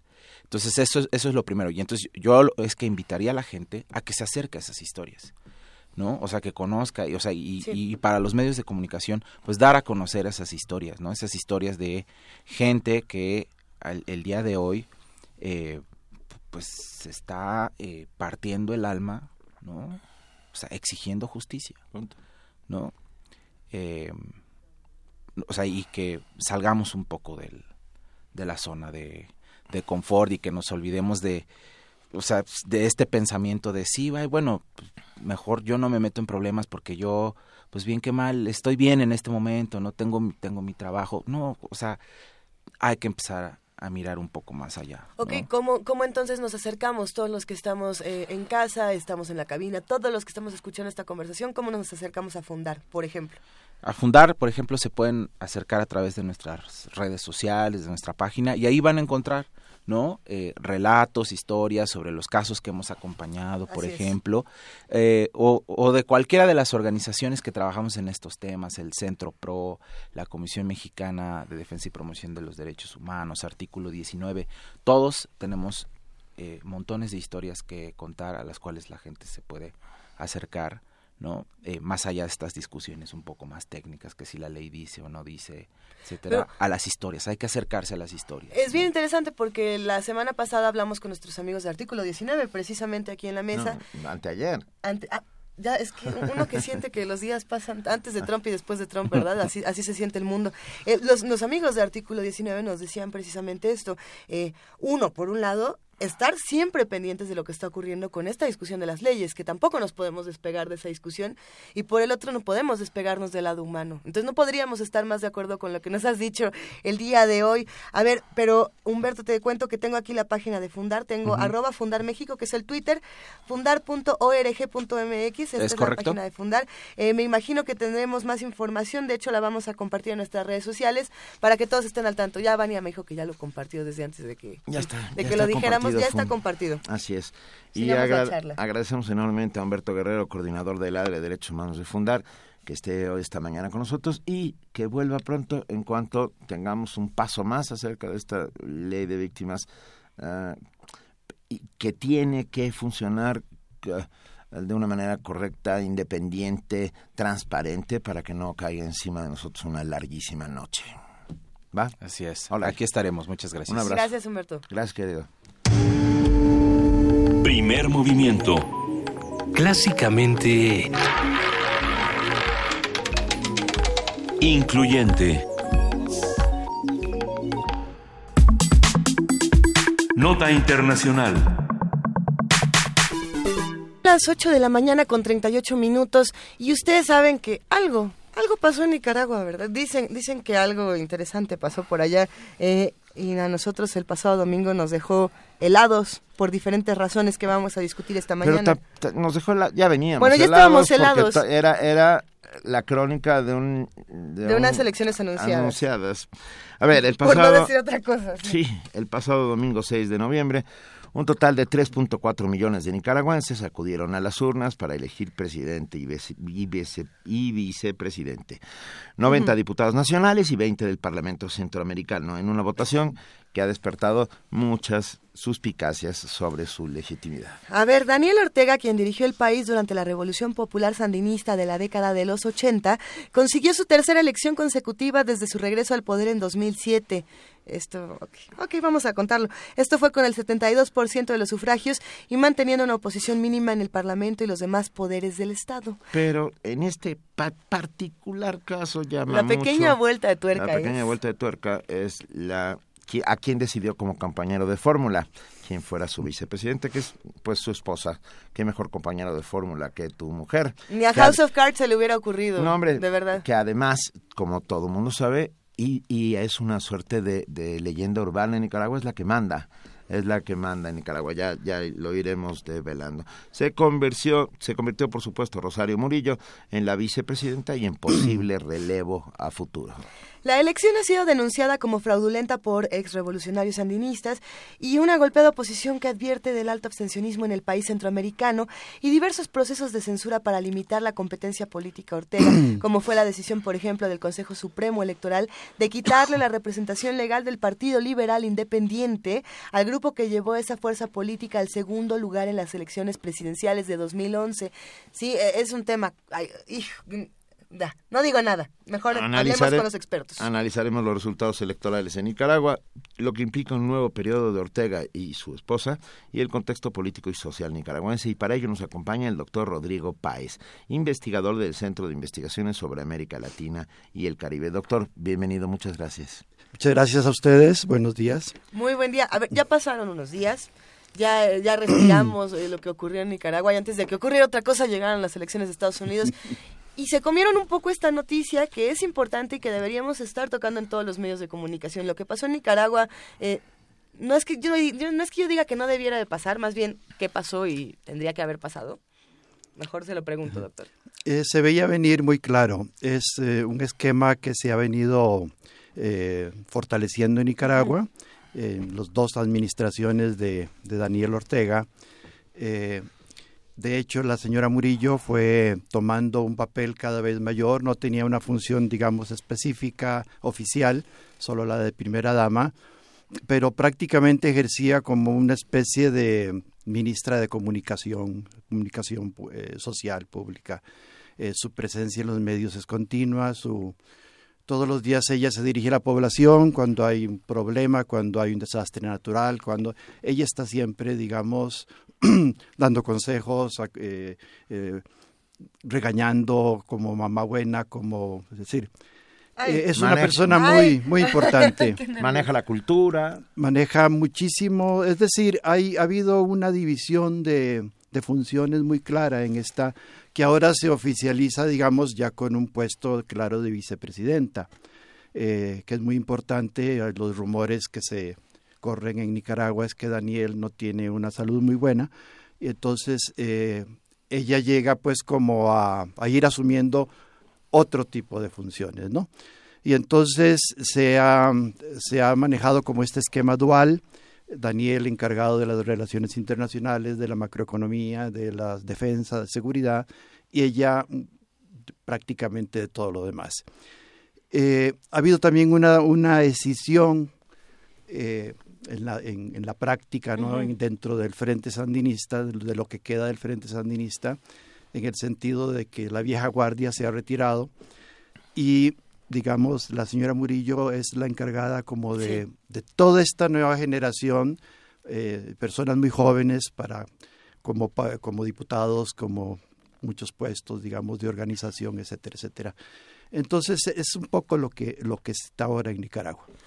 Eh, por otro lado, la oposición, eh, sí es cierto lo que se acaba de señalar, eh, se ha quejado de, de, que el juego no ha sido parejo, eh, la oposición ha sido, en realidad la oposición es débil, la oposición está muy dividida. Se nota, hay tres o cuatro, hasta cinco partidos liberales, ¿no? Ha estado muy dividida y no ha presentado un...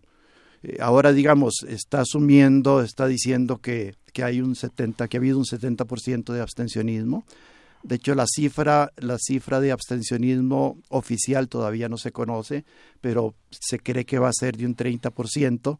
La oposición dice que es de un 70% y que todo ese es un voto protesta. Eh, posiblemente no sea tan así, pero sí ha habido mucha desafección dentro de un proceso que ya se veía cantado.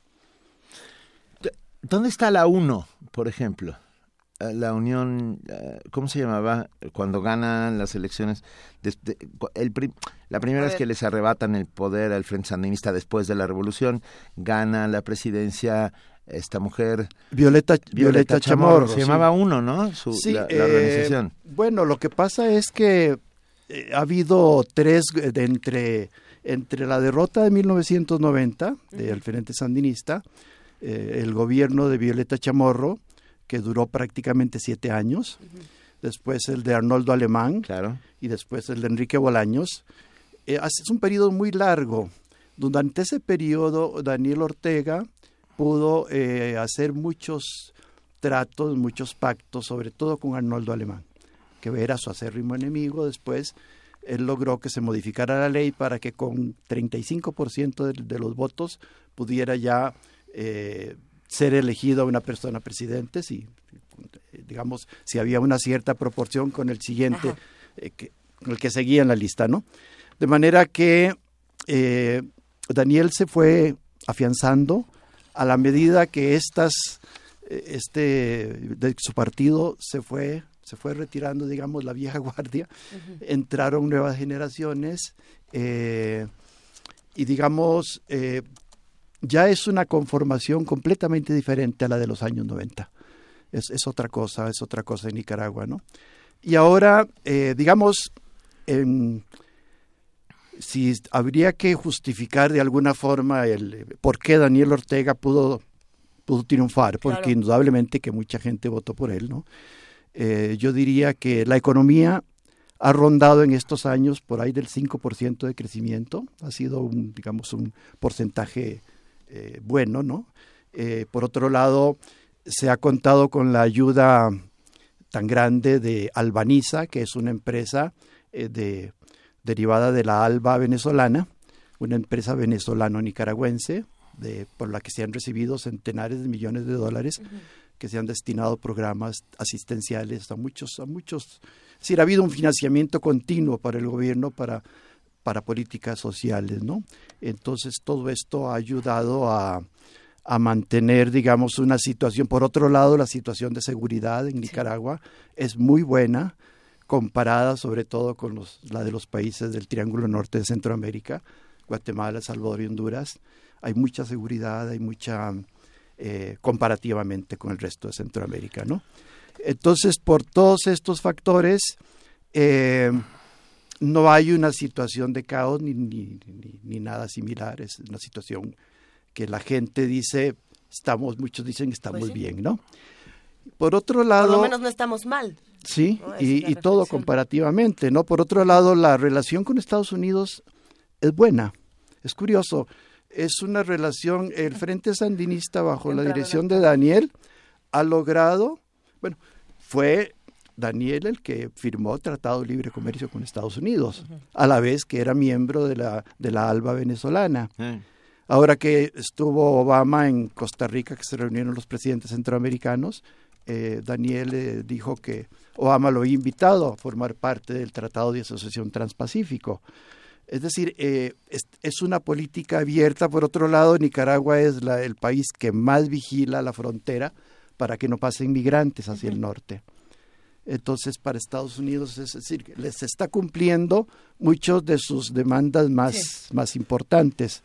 Eh, en la frontera de Costa Rica con Nicaragua se agolpan, se han ido agolpando cubanos, este, haitianos, africanos, que no pueden pasar para, digamos, tienen que, o se hacen puentes aéreos para que pasen a El Salvador y luego a México y luego a Estados Unidos, o se ven cómo pasan por mar o por otras zonas.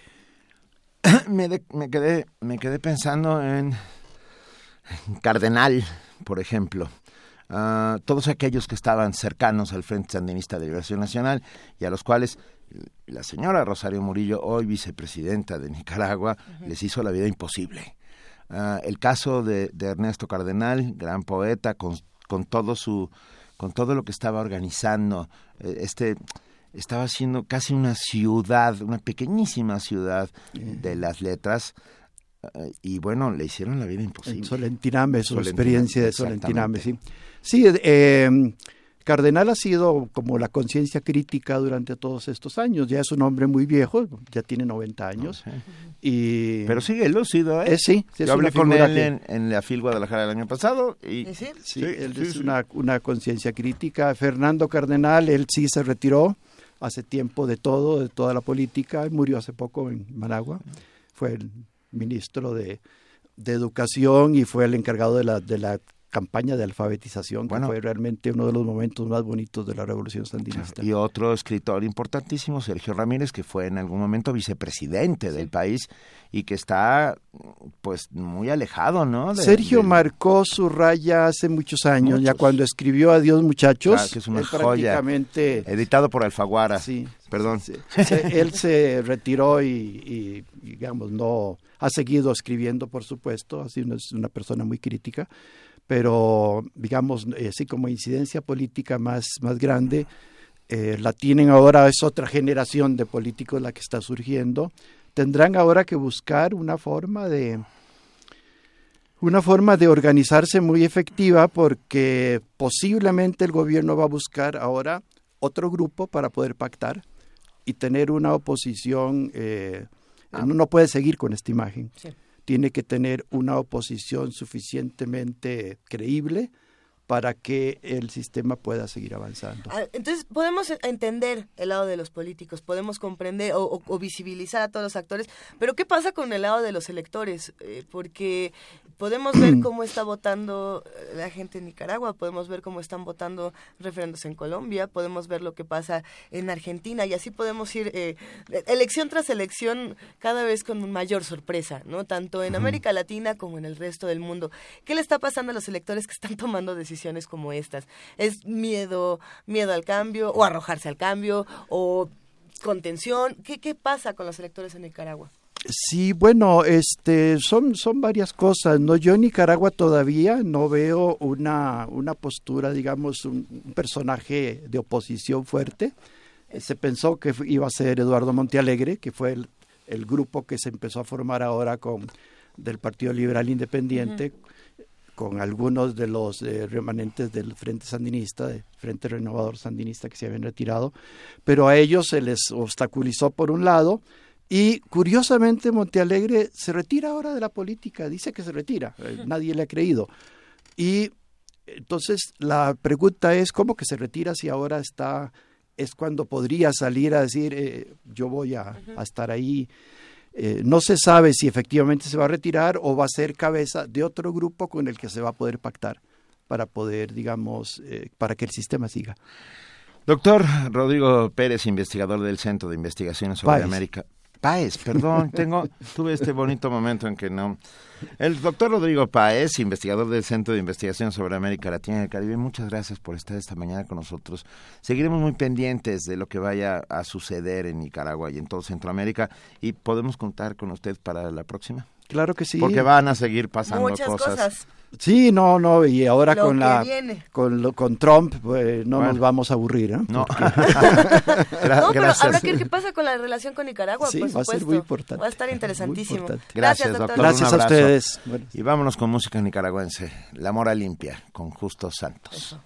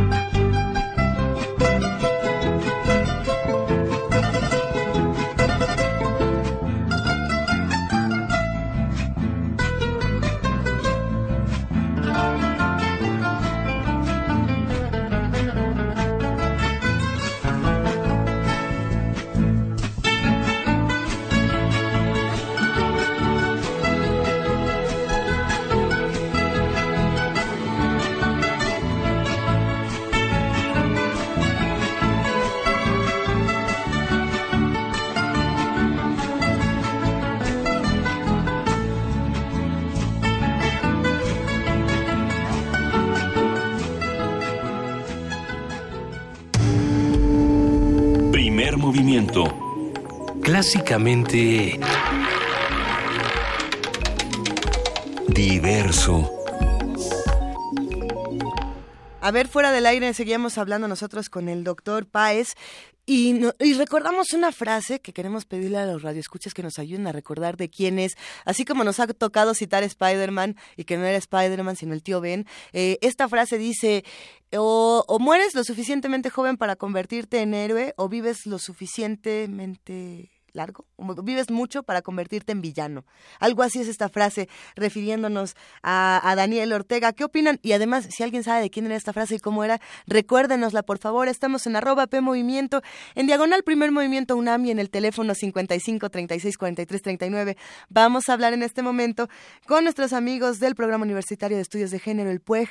Ya se encuentra en la línea la doctora Hortensia Moreno. Ustedes lo saben, ella es investigadora de este programa y siempre nos da gusto hablar contigo, Hortensia. ¿Cómo estás? Buenos, Buenos días. días, muchas gracias. Hablemos en tiempos como estos de la ideología de género, Hortensia. Nos hace falta.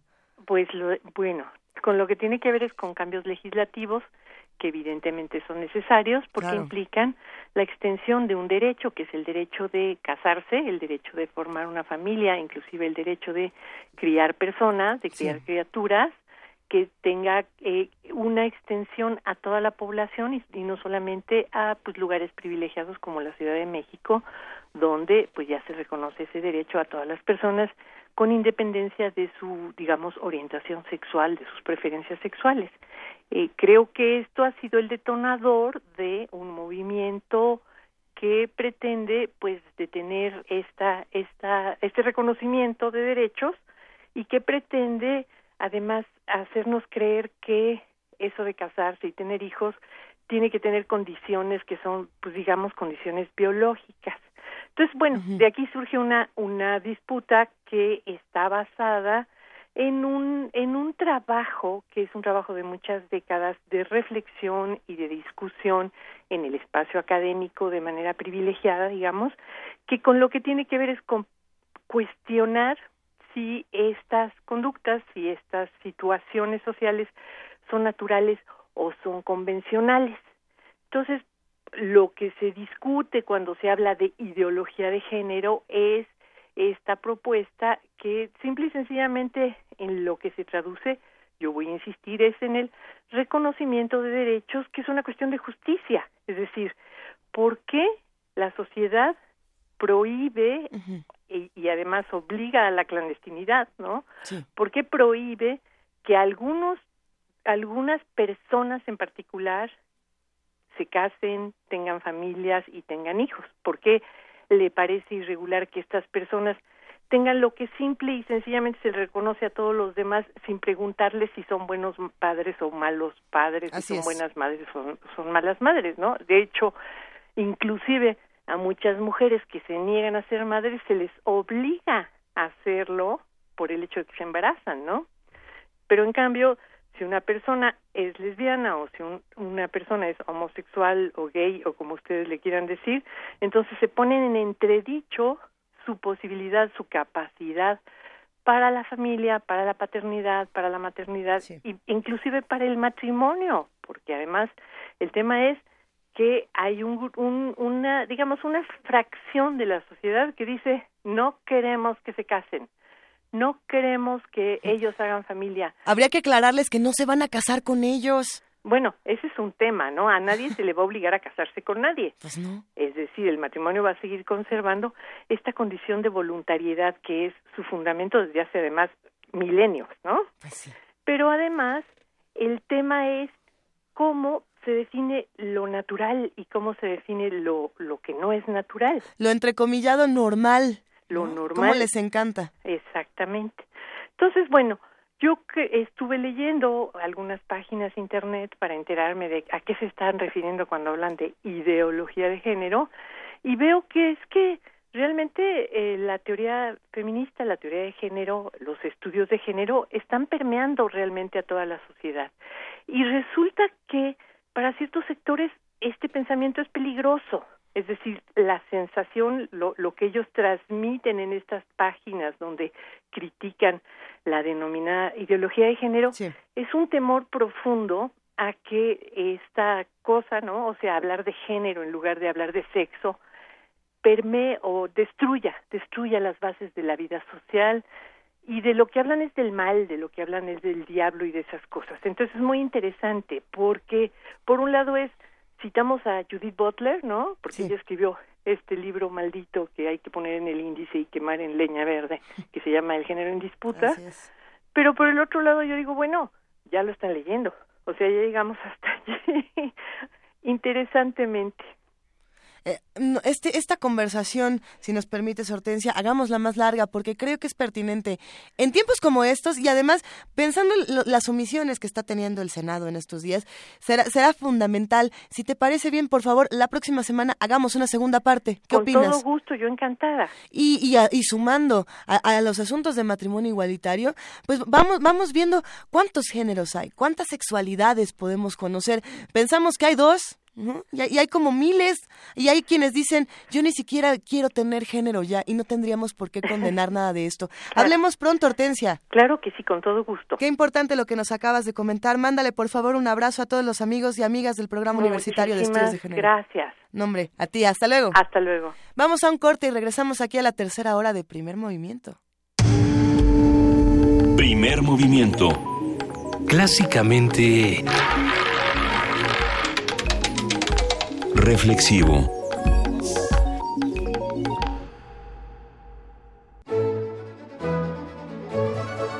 La 38 Feria Internacional del Libro del Palacio de Minería convoca a estudiantes o recién egresados de la UNAM a formar parte de su grupo de becarios en actividades culturales. Buscamos iniciativa, excelente comunicación y facilidad para trabajar en equipo. Se ofrece remuneración económica. Entra a filminería.unam.mx y consulta las bases. Visita descargacultura.unam y escucha lo nuevo que tenemos para ti. En voz de... De Beatriz Escalante ya puedes escuchar cuatro cuentos cortos. Otras, apenas menos cobardes, se atreven a remodelar casitas, cuando de lo que se trata es de remodelar el mundo. Todo esto y mucho más en www.descargacultura.unam.mx. Es cultura, es gratis, es para todos, es para llevar, es de la UNAM.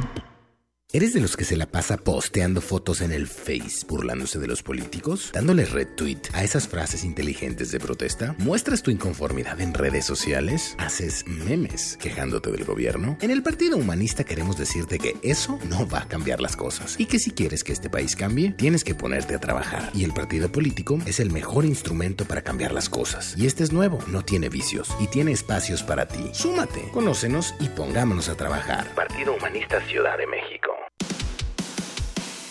Dejar huella en cada aula de la UNAM es un deber de un verdadero Puma. Deja tu huella y apoya Fundación UNAM a de cara a miles de universitarios.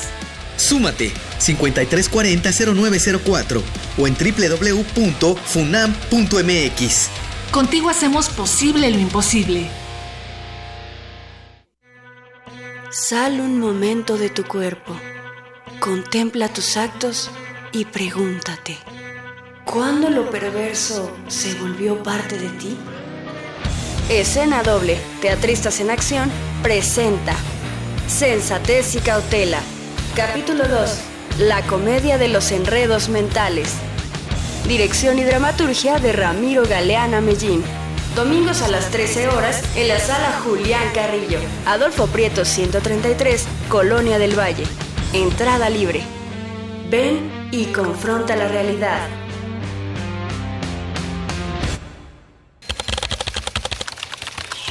Informativo. La UNAM. El Colegio Nacional informó que los universitarios Concepción Company, José Antonio de la Peña y Julio Frank fueron elegidos nuevos integrantes de esa institución en reconocimiento a sus destacadas trayectorias académicas. Expertos de los institutos de biotecnología, de investigaciones biomédicas y de ciencias físicas de la UNAM colaboran en la creación de un sistema de control en el que se implementan algoritmos basados en inteligencia artificial para controlar las variables que afectan la fisiología y la productividad de los cultivos. Nacional. El exgobernador de Sonora, Guillermo Padres, fue detenido hace unos minutos luego de conceder una entrevista en Radio Fórmula. Esto dijo antes de ser aprendido, acusado de lavado de dinero y defraudación fiscal. Y esto es lo correcto, lo debo de hacer. Está, está muy difícil, no sé a qué me voy a enfrentar, me, duele mucho saber, pero sé en el fondo que lo tengo que hacer y tengo que sentar un precedente para que a todos a quienes nos han acusado, desde el presidente de la República hasta los gobernadores o los alcaldes o cualquier servidor público, tenemos que enfrentar con toda responsabilidad las acusaciones que se nos hacen y tenemos que demostrar eh, quienes somos inocentes, que así somos, y quienes tienen que pagar y son culpables, que lo hagan. Por su parte, Antonio Lozano Gracia, abogado del exgobernador, aseguró que el panista es inocente de todo lo que se le imputa. Eh, estamos preparados para poderle aportar al juez eh, esta situación. Yo creo que tendríamos que cambiarle las leyes. La Procuraduría tuvo dos años para armar averiguaciones, investigaciones y consignaciones. Como ya lo mencionó el licenciado Padres, en este caso lamentablemente se genera una averiguación subrepticia y rasurada. El magistrado Juan Manuel Sánchez Macía renunció a la presidencia de la Sala Regional de Jalapa del Tribunal Electoral del Poder Judicial de la Federación, luego de que se difundiera un video en el que emite comentarios desafortunados. El magistrado declaró en un foro que las mujeres deben ser candidatas y lograr cargos de elección popular por su capacidad intelectual y no por su físico. El presidente de la Confederación de Cámaras Industriales, Manuel Herrera, aseguró que tras los sorpresivos resultados electorales en Estados Unidos, México debe trabajar para fortalecer su economía. Por su parte, Enrique Guillén, presidente de la Cámara Nacional de la Industria de la Transformación, demandó una agenda económica común donde participen el gobierno y el sector productivo. Internacional. Senadores de Brasil llamaron a la movilización social para detener las políticas públicas del presidente Michel Temer, pues aseguraron que excluyen a los sectores más vulnerables. Habla Humberto Costa, integrante del Partido de los Trabajadores. La manera como el gobierno está actuando, de la manera que el gobierno está actuando y respetando incluso el reglamento para aprobar esas propuestas, creo que va a conseguir generar más oposición a esa medida. Va a conseguir generar más oposición a esa medida. Nuestra perspectiva es que los movimientos sociales, estudiantiles, sindicales y el paro general, todo eso puede interferir para que podamos rechazar la propuesta que en vez de mejorar Brasil va a promover más recesión, más desigualdad y más pobreza. Más recesión, más desigualdad y más pobreza. Juan Manuel Santos, presidente de Colombia, aseguró que su gobierno continúa en la búsqueda de acordar la paz con el Ejército de Liberación Nacional. Seguimos dedicados a trabajar sin descanso para definir y alcanzar un nuevo acuerdo de paz con las FARC. Un acuerdo que refleje y retome el mayor número posible de propuestas que los colombianos nos entregaron en desarrollo del diálogo nacional. El equipo negociador sigue concentrado en La Habana, discutiendo todos los puntos que requieren revisión, ajuste o precisiones. Indígenas ecuatorianos exigen que la empresa Texaco repare los daños por contaminación que causó en las zonas amazónicas de ese país sudamericano. Habla Pablo Fajardo, manifestante. Ya son 1030 días que está el caso en esta corte. Es frente a una acción extraordinaria que planteó Chevron en contra de la sentencia de la Corte Nacional de Justicia y creemos que no hay mérito para que siga dilatándose más el asunto.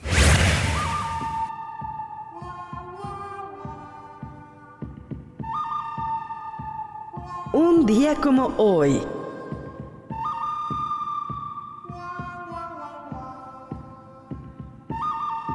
En 1928 nació el compositor y director de orquesta italiano Ennio Morricone, quien creó las bandas sonoras de más de 500 películas y series de televisión. La muerte tiene un precio, El bueno, el malo y el feo, y Cinema Paradiso son algunos de los filmes en los que colaboró.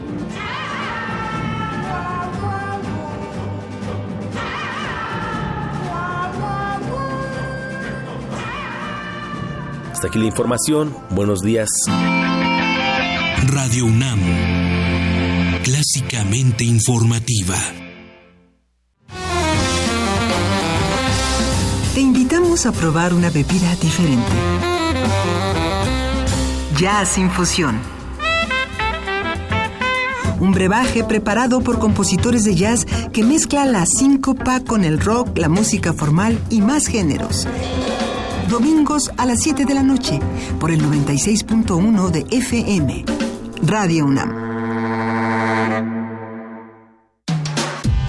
En redes sociales, en Facebook como Primer Movimiento UNAM y en Twitter como P Movimiento o escríbenos un correo a primermovimientounam@gmail.com. Hagamos comunidad.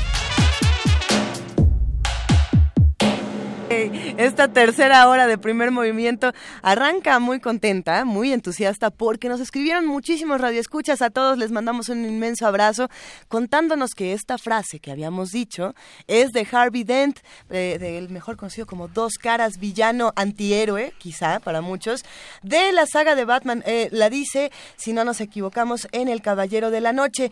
Y se usa para muchas cosas y queda bien para muchas otras. Así por eso vamos a hablar el día de hoy aún de elecciones, pero las elecciones vistas desde la universidad.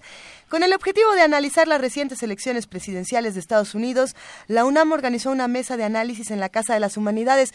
¿La escucharon? Porque Radio UNAM tuvo algo que decir al respecto y nuestra compañera Cindy Ramírez, Cindy Pérez Ramírez, tiene toda la información. Va un abrazo para ella. Tras el triunfo del republicano Donald Trump, la UNAM realizó una mesa para analizar el proceso electoral de Estados Unidos y los escenarios que enfrentará México con la llegada del republicano a la Casa Blanca. Reunidos en la Casa de las Humanidades, los embajadores Juan José Bremer y Francisco Suárez Ávila, además de la exdirectora del Centro de Investigaciones sobre América del Norte de la UNAM, Paz Consuelo Márquez Padilla, intercambiaron ideas sobre el presente y futuro de la democracia estadounidense. Habla Bremer, Suárez Ávila y Consuelo Márquez, respectivamente. Si creemos que la democracia en un momento dado debe defender la capacidad del sufragio, evidentemente la democracia americana funcionó en contra de lo que insinuaba el candidato triunfador a lo largo de los últimos días. eh, que considera que esto estaba trampeado. Estados Unidos está, es un país muy polarizado, ya lo era, por razones de tipo social, económico y políticos, pero yo que todo esto que ha aflorado básicamente lo que refleja es la vitalidad del sistema político y de la democracia norteamericana. Se vio muy afectada en, en la elección porque realmente no hubo una deliberación, realmente no nos explicaron cuáles son las políticas públicas que van a seguir. De hecho, eso es lo que ha creado gran incertidumbre con Trump. Nadie sabe qué es lo que va a hacer de lo que ha dicho y cómo lo va a hacer. Por su parte, el ex rector de la UNAM, Juan Ramón de la Fuente, se refirió al seguimiento que la administración Trump deberá dar a diversas políticas públicas implementadas por Barack Obama. De que empiece a tomar decisiones que afectan a millones de gente. El plan de salud de Obama es un plan eh, con limitaciones, es un plan que obviamente a algunos les ha costado más dinero,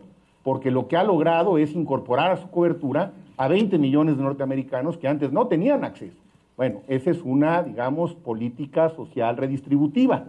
Ahora, eh, es natural también pensar que los empresarios digan, es muy costoso, podemos, pues claro que para ellos les resulta más costoso.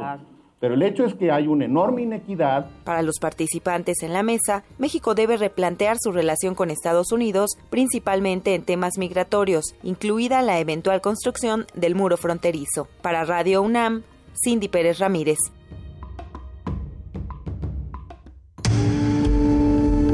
Primer movimiento. Clásicamente... Universitario.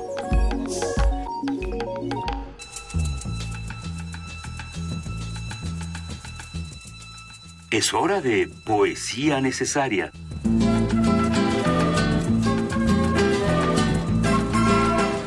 Ya se anunciaba, los periódicos lo decían, hasta Ciro Gómez Leiva anunció que esta mañana Pita Amor iba a estar en Poesía Necesaria, Benito Taibo. ¿A poco no? sí, porque encuentro cierto desánimo en el ambiente y entonces cada vez que eso sucede recurro a Pita Amor. Pita Amor era capaz de, con, la locura flor de piel, porque así era, yo la oí recitar este poema en una tarde, una tarde en Coyoacán, así es, con su colorete en las mejillas. Y, te lo juro que me iluminó. Me iluminó esa tarde por muchos motivos. Porque está lleno de, de imaginación, de bromas y de y de repetición. Y eh, la obliteración, la repetición hace que ah, se convierta en una suerte de karma benigno. Va, para ustedes, de Pita Amor, para que el desánimo no entre en nuestras vidas, la sombra del mulato. La sombra del mulato, eh, la sombra del mulato, mi ocultado secreto, y la sombra morada de un mulato, el fatal amuleto, y la sombra de un gato, y el resplandor tenaz de mi zapato, el raro talismán, y la sombra morada de un mulato, el acera de man, y la sombra de un gato, y el resplandor tenaz de mi zapato, de un sol solferino y la sombra morada de un mulato, de un sol asesino y la sombra de un gato y el resplandor tenaz de mi zapato, el caimán verde nilo y la sombra morada de un mulato, de la navaja el filo y la sombra de un gato y el resplandor tenaz de mi zapato.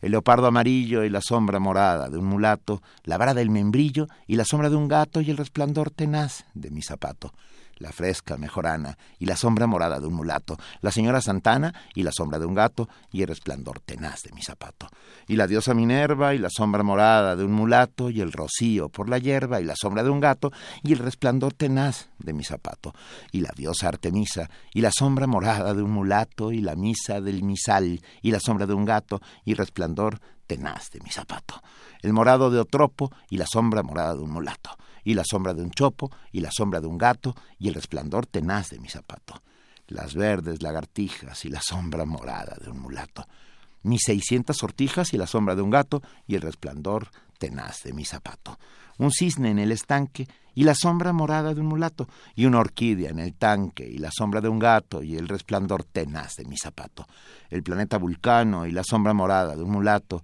la palma de mi mano y la sombra de un gato y el resplandor tenaz de mi zapato, el gemible fantasma y la sombra morada de un mulato, que me entinta la plasma y la sombra de un gato y el resplandor tenaz de mi zapato, mi tibón japonés y la sombra morada de un mulato, el idioma francés y la sombra de un gato y el idioma tenaz de mi zapato. En mi espejo de plata vi la sombra morada de un mulato, en un sol de hoja de lata vi la sombra de un gato y el resplandor tenaz de mi zapato, y la roja amapola y la sombra morada de un mulato, y por el mar la ola y la sombra de un gato y el resplandor tenaz de mi zapato el erguido Alcatraz y la sombra morada de un mulato, la cárcel de Alcatraz y la sombra de un gato y el resplandor tenaz de mi zapato, los castillos del Rin y la sombra morada de un mulato, el diluvio sin fin y la sombra de un gato y el resplandor tenaz de mi zapato. Primer movimiento. Clásicamente reflexivo.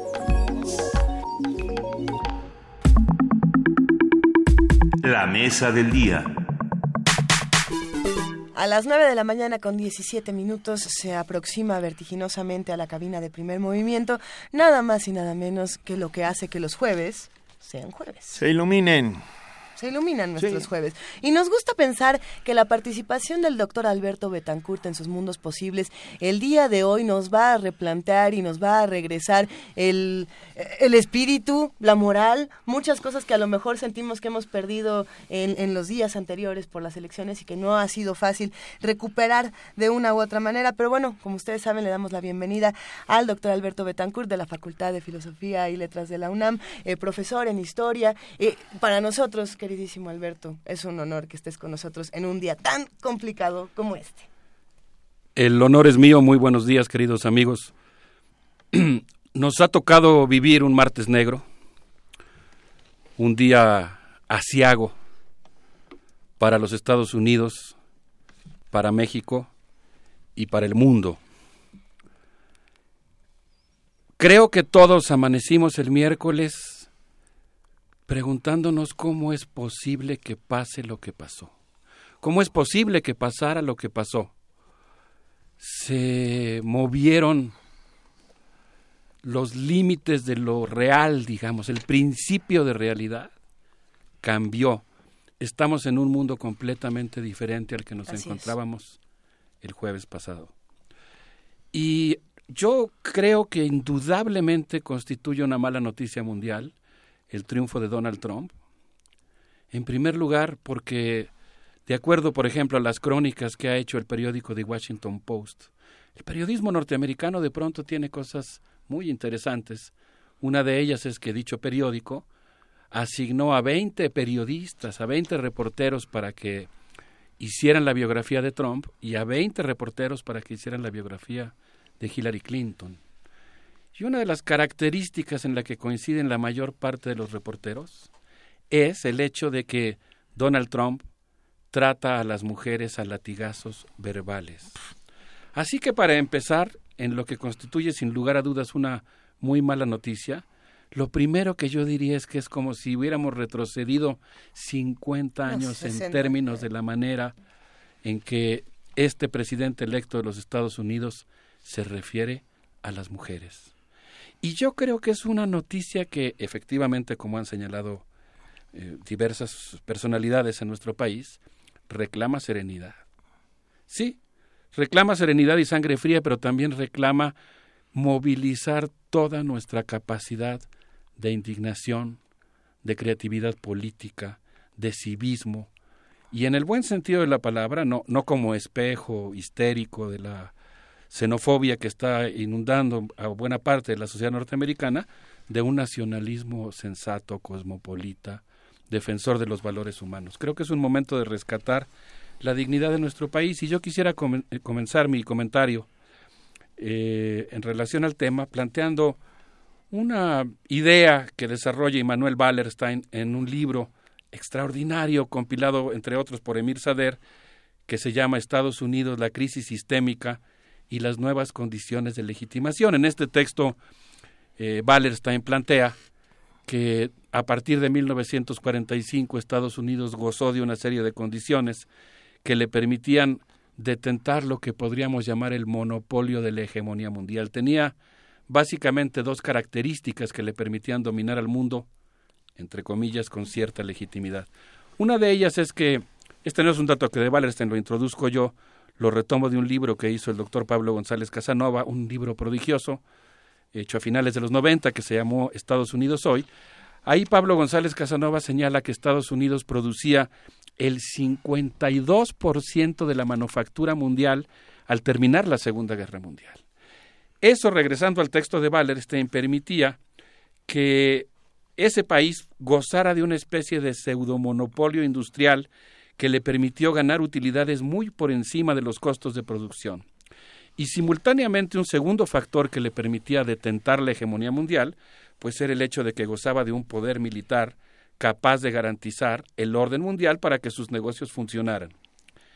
Esta situación, dice Wallerstein, terminó durante la ofensiva del TED en Vietnam y sobre todo a partir de la gran revolución mundial de 1968. De tal suerte que a partir de ese momento Estados Unidos se encuentra en franca retracción de su poder mundial. Estados Unidos está pasando de gozar él de la supremacía, es decir, no solamente ser el más poderoso económicamente, sino estar en una situación en la que no tenía ningún rival enfrente, a estar en una situación en la que ahora produce en el mundo más o menos el 21%. Vean ustedes de lo que estamos hablando, producía el 51% de la manufactura mundial en el 45 y ahora produce, sigue siendo mucho, la quinta parte de la manufactura del mundo. Es decir, pasó del 51 al 31% y ahora tiene muchos competidores. Lo mismo ocurre en el terreno político y lo mismo ocurre en el terreno militar de tal suerte que Estados Unidos está decidiendo cómo, cómo cae, digamos, cómo se adapta a una situación de ser una superpotencia que gozaba de la supremacía a ser una potencia que tiene que compartir el poder mundial con otras potencias y con otros polos de poder. En ese marco es que yo creo que vale la pena preguntarnos cómo es que enfrentará el gigante esa contracción de su poder y qué es en ese marco en el que tendríamos que leer las elecciones estadounidenses que sin lugar a dudas creo que ameritan toda nuestra atención y todo nuestro oficio universitario para tratar de desentrañar qué fue lo que pasó ahí. Y en ese sentido yo quería compartir con ustedes algunas interpretaciones hechas por la prensa internacional. La primera la hace el periódico francés Libération. Jean Catremé hace un texto muy interesante en el que plantea que la izquierda representada en el Parlamento Europeo, piensa que Clinton estaba demasiado ligada al mundo empresarial y a los grandes especuladores financieros, pero tenía la esperanza de que derrotara a Trump. Esta nota es anterior al día de las elecciones y plantea que por primera vez en una elección, fíjense ustedes de lo que estamos hablando, la derecha demócrata cristiana no apoyó al candidato republicano porque Donald Trump rebasó por la derecha al propio Partido Republicano. Por eso de ninguna manera puede constituir una noticia que amerite que nosotros la minimicemos. Representa un gran peligro. Cuatro, cuatro quintas partes de los 751 eurodiputados apoyaban a Clinton en términos de opinión y solamente Jean-Marie eh, Le Pen y Nigel Farage, el promotor del Brexit, estaban de acuerdo con el ascenso de Trump. De tal manera que una de las, uno de los primeros efectos, dice el diputado verde catalán Ernest Urtasun, que puede tener el triunfo de Trump, de Trump es el ascenso de una gran marea conservadora y de derecha en Europa. Esta es una primera lectura, digamos, la fascistización de los Estados Unidos. Porque de eso es de lo que estamos hablando. Estamos hablando de un discurso supremacista, racista, xenófobo, machista. De ninguna manera podemos minimizar los riesgos que eso significa. Sería un graso error que nosotros no le asignemos a eso el peso que tiene en términos de la involución de los valores que pacientemente había labrado la humanidad en los últimos 50 años. Entonces, digamos, eh, Liberation plantea que uno de los problemas es que esta oleada de derecha pudiera extenderse a otros países. En Europa, y en América Latina. Permíteme detenerme un momento ahí, Alberto, porque podríamos empezar a hacer una reflexión de cuántos de nuestros gobernantes o de los gobernantes del mundo eh, cumplen con estas características, ¿no? Que era lo que decíamos eh, el día de ayer. Ok, hablemos de Trump, pero entonces, ¿por qué no nos volteamos tantito para abajo y vemos a Michel Temer? o vemos a Macri, o vemos a Jimmy Morales, que era el ejemplo de que esto sí podía suceder y que un actor de comedia podía volverse presidente con todos los eh, eh, las características de la derecha, más unos discursos bastante radicales que también ya están en Europa, ya estaba Pégida, teníamos muchos otros discursos. Completamente de acuerdo. Y además, bueno, yo pienso que hay mucha gente que, que, que, que bueno, yo creo que incluso en grandes sectores de la izquierda no hay todavía una plena conciencia del significado y el peligro que tiene el ascenso de Donald Trump, por lo que representa. Y yo creo que efectivamente, justamente por eso, Luisa, creo que amerita de toda nuestra atención. Yo diría incluso no apresurarnos a abrazar lo primero que se nos ocurra y caracterizar hacia ese movimiento, sino al trompismo, sino realmente hacer un esfuerzo por tratar de explicarnos en términos psicopolíticos, libidinales y políticos, qué fue lo que ocurrió en términos de las de los millones de personas que abrazaron la causa de Trump. ¿Cómo es que ese discurso enganchó? El periódico El Manifesto tiene otra lectura. Similar, coincide en lo esencial, pero tiene otra lectura. Para Lucas Helada, fíjense esto, no, esto es tremendo. Las brigadas de la ira recorren Estados Unidos pregonando el gobierno mínimo. Su discurso se salió de control y ha desbordado incluso al Partido Republicano. La globalización ha concentrado la riqueza en las élites financieras y ha golpeado tan severamente a los trabajadores que ha provocado un terremoto en el que la derecha desbordó a las democracias formales en Occidente. Aquí viene lo interesante, ¿no? La necesidad de explicar el fenómeno de masas.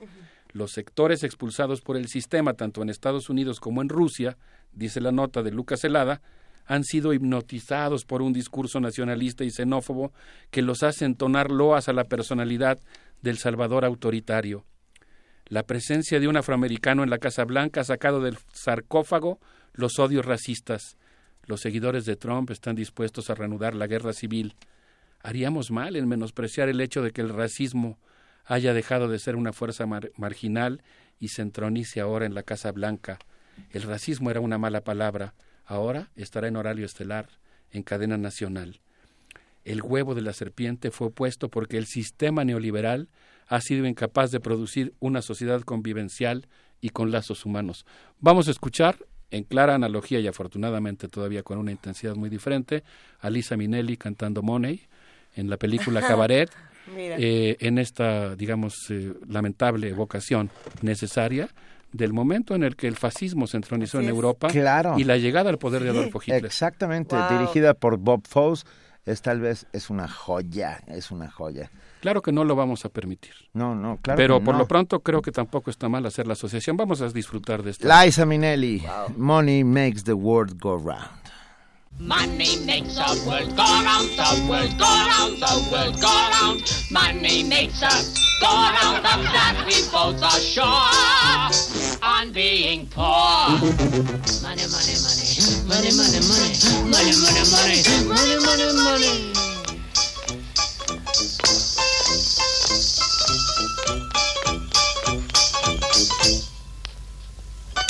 Money,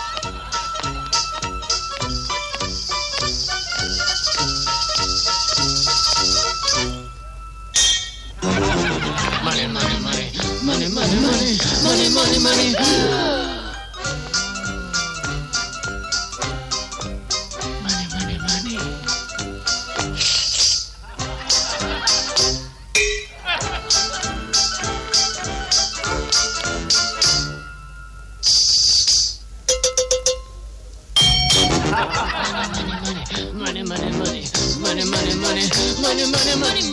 money, money, money, money, money, money, money, money, money, money, money. When you haven't any coal in your stove and you freeze in the winter and you curse to the wind at your face. When you haven't any shoes on your feet, your coat's thin as paper and you look 30 pounds underweight. When you go to get a word of advice from the fat little pastor, he will tell you to love evermore. But when hunger comes to rap, rat-a-tat, rat-a-tat at the window. At the window. Who's there? Hunger. Oh, hunger! See how love flies out the door. Money makes the world go round, the world go round, the world. Money makes the world go round, the clinking, clanking sound money, money, money, money, money, money, money, money. Get a little, get a A ver, estábamos charlando fuera del aire mientras escuchábamos esta maravillosa canción que además nos encanta y que representa muchas cosas para los tres que estamos aquí y para muchos de los que nos escuchan. A ver, está- estábamos discutiendo, Alberto, de, de cómo ocurre que los líderes de otros países, todos picaron diferentes botoncitos en una máquina y cuando de pronto se les descompuso y salió Donald Trump, dijeron, ay, miren lo que hicieron ustedes que votaron. Estábamos primero cantando y bailando con Lisa Bueno, sí. Minelli y después entramos en una acalorada discusión Todo se descompuso. en términos de algo que tú señalabas que yo comparto plenamente y que creo que es eh, parte de una percepción pública generalizada. No es que llegó la derecha, porque la derecha ya, Ya estaba, estaba, ahí. claro. Ha sido la derecha que promovió el neoliberalismo, la que creó las condiciones para que ahora emergiera el, fascis- el fascismo. Así es. Pero yo creo que sería un grave error que no nos diéramos cuenta que la llegada al poder de un discurso de corte fascista, insisto en que no caractericemos todavía, eh, digamos, apresuradamente, mantengamos varias hipótesis eh, Sí. y confrontémosla con la realidad, veamos qué tipo de lenguaje nos ayuda a caracterizar mejor lo que está ocurriendo, pero de ninguna manera sería exagerado decir que hay elementos fascistas por, las, por el supremacismo, por el racismo, por el machismo en el discurso de Trump. Y, y en ese sentido yo estoy de acuerdo contigo, es que mucha gente ha dicho si la derecha ya estaba ahí. No es que llegó, pero lo que pasa es que ahora ya desbordó las condiciones de democracia formal y el marco institucional y el, el, digamos el sentido común conservador que existía en la época en la que estábamos viviendo todavía el jueves pasado ya se desbordó porque ahora muchas cosas que eran incorrectas políticamente aunque estuvieran ahí Sí. pero estaban agazapadas, estaban contenidas porque había un pacto social que las limitaba. Así es. Ahora, ahora van a tener permiso de manifestarse. Y eso es algo que nosotros tenemos que revertir. La redacción del periódico Die Spiegel, por ejemplo, dice que las elecciones estadounidenses se convirtieron en un reality show en el que el jefe del FBI apareció como un títere movido desde las sombras por alguna fuerza maléfica. La esposa de Trump parecía asesora de Clinton y el propio Donald Trump es un personaje realmente increíble. Uno se siente dentro del grito de Edward Munch con ganas de gritar ya basta. El epicentro económico y político del mundo se ha convertido en un set. Las mentiras se han convertido en verdades. Los argumentos se desvanecen en el aire y las infamias se celebran como un gag. La democracia, dice esta lectura alemana, ha dejado de existir y eso, pueden creerme, va a tener sus consecuencias. Eh, quisiera mencionar brevemente algunas cosas que dice la introducción del libro que he mencionado antes, que elaboraron los reporteros que siguieron a Trump, los reporteros del Washington Post, en un libro que se llama Trump Revelado. Eh, ellos- los coordinadores de este libro, Michael Kranish y Mark Fisher, afirman que la esposa y el hijo de Trump le dicen todo el tiempo que muestre su lado tranquilo. Trump podía destruir a Trump, pero no ha sido así. Él ha insistido en su lado estridente y ha conectado con millones de estadounidenses abotargados por los Simpson. Ahora está a un paso de ser presidente. Esta nota es del- dos días antes Sí. de las elecciones. Está en el ombligo de la bestia. Es un forastero que se coló al mainstream. Cuenta con contactos en la Casa Blanca que hacen de soplones y le dan información crucial. Pronuncia discursos audaces en el poderoso Comité de Asuntos Públicos de la poderosa, a su vez, Asociación Israelí-Estadounidense. Ha convencido a muchos electores de ser la persona que mejor entiende sus frustraciones y enojos. Y luego aquí los, los periodistas hacen una cosa, introducen una onomatopeya que no queda clara qué es, pero la voy a, la voy a aunque yo hice la traducción del inglés al español. Eh, Trump ofrece sacar a los mexicanos y musulmanes de Estados Unidos. ¡Bam! Aniquilará a los terroristas. ¡Bam!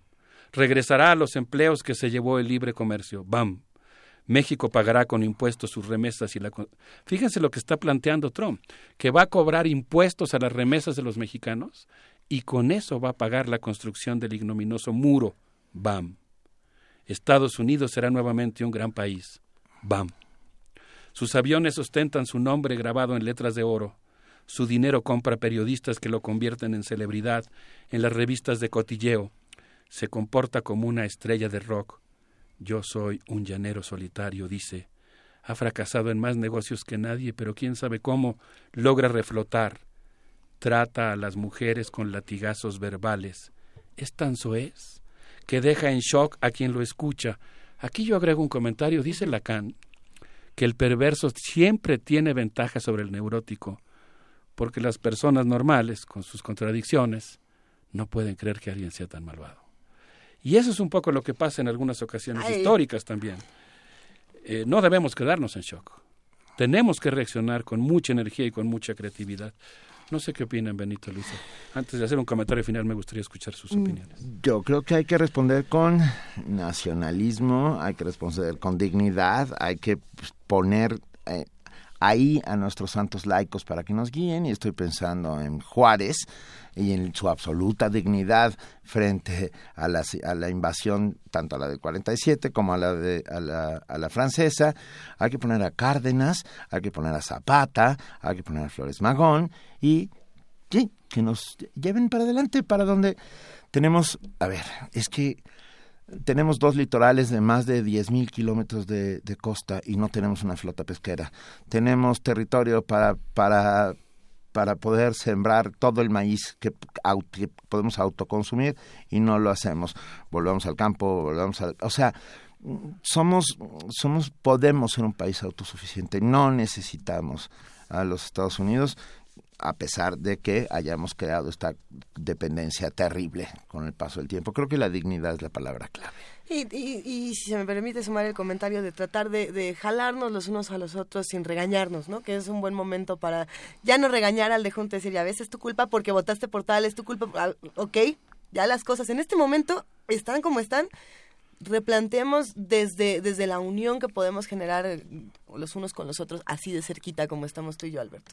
Tenemos un enorme problema histórico enfrente y se requiere Sí. de toda la inteligencia y el talento, no solo de los universitarios, pero también de los universitarios para entender el problema. Sí. Estamos ante un gran desafío hermenéutico, ¿no? Tenemos que en- comprender Vaya que sí. e interpretar lo que está ocurriendo en Estados Unidos y eso nos va a ayudar a posicionarnos. Y yo creo que tenemos varias tareas pendientes muy importantes.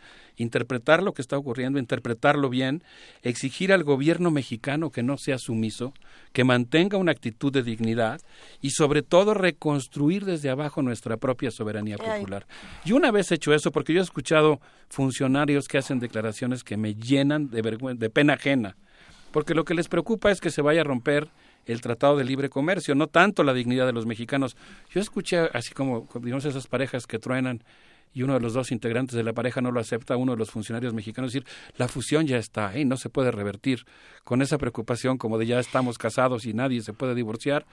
Yo creo que este es un momento para pensar seriamente cómo es que las decisiones que han tomado las últimas administraciones del gobierno mexicano abrieron un flanco de vulnerabilidad para nuestro país verdaderamente extraordinario. Oye, Alberto, hay una Y, y noticia... empecemos a mirar hacia el sur. Ah, ahí está el espíritu del bolivarianismo que nos puede servir y que nos puede ayudar a- para estos tiempos. Sí, los ciudadanos tenemos mucho que hacer, ¿no? Tenemos que imponer una agenda social que tenga el centro la recuperación de la soberanía popular de nuestro país. Eh, En una brevísima pregunta, hay una noticia que estaba leyendo el día de ayer de con la llegada de Donald Trump, el TPP se ve eh, detenido. Y eso, ¿cómo nos llega a nosotros? Ya lo platicaremos después, o sea, hay mucho que, que ver y, y- y esta es una mera especulación. Pero yo recuerdo mucho que nosotros hablábamos de que el TPP era algo muy dañino para nuestro país. Es muy dañino, pero no es una buena noticia que haya ganado Trump. Yo creo que hay muchos no, no, sectores de la izquierda que están confundidos y piensan que como se opone al libre comercio y tal vez echa atrás el TPP es bueno, porque va a ser chauvinista y entonces se... des- No, no, no es bueno, No es porque por lo ahí. que va a pasar es que se van a calentar enormemente las relaciones internacionales. No sé de dónde viene, por ejemplo, el rumor de que se lleva muy bien con el gobierno ruso. Quisiera leer aquí brevemente, terminar, Sí, por favor. con tres rengloncitos, leyendo un art- algunas ideas que he retomado de un texto de Walter Formento y Bim Dierkensen, que plantean en la nota Elecciones en Estados Unidos, Hillary contra Trump, que el establishment, financiero está dividido. Fíjense qué hipótesis tan interesante. El 28 de octubre, James Comey, director del FBI, informó a ocho presidentes de comisiones del Congreso que Hillary estaba bajo investigación y permitió reflotar a Trump. El día 31 de Independent corrió el run run de que la Fundación Clinton recibía dinero de Arabia Saudita que a su vez patrocina a los terroristas de ISIS. ¿Saben lo que dice esta nota? Que Hillary fue el caballo perdedor de Wall Street. No es que Wall Street perdió con Trump, dice esta nota. ¿Eh? Es que Wall Street llevó a Donald Trump al poder y le metió una zancadilla a Hillary. la élite financiera de Estados Unidos puso en jaque a Hillary y le despejó el camino a Trump. Vean, vean esta idea que para mí es central. La pongo entre las otras hipótesis de lo posible. Es una conspiración del Estado profundo, del poder estructural, del gobierno no elegido pero efectivo. Solo ellos tienen la fuerza para manipular la elección. En los medios se expresa también la colisión entre dos facciones de la burguesía estadounidense, en el choque entre el grupo New Corps de Murdoch, por ejemplo Fox News, que es pro-Trump, y el megaconsorcio Time Warner CNN, que es porrista de Clinton. En el interior de las Fuerzas Armadas también hay, hay fracciones que se están friccionando entre la estrategia actual de peleas hormiga y los que quieren una confrontación directa con Rusia.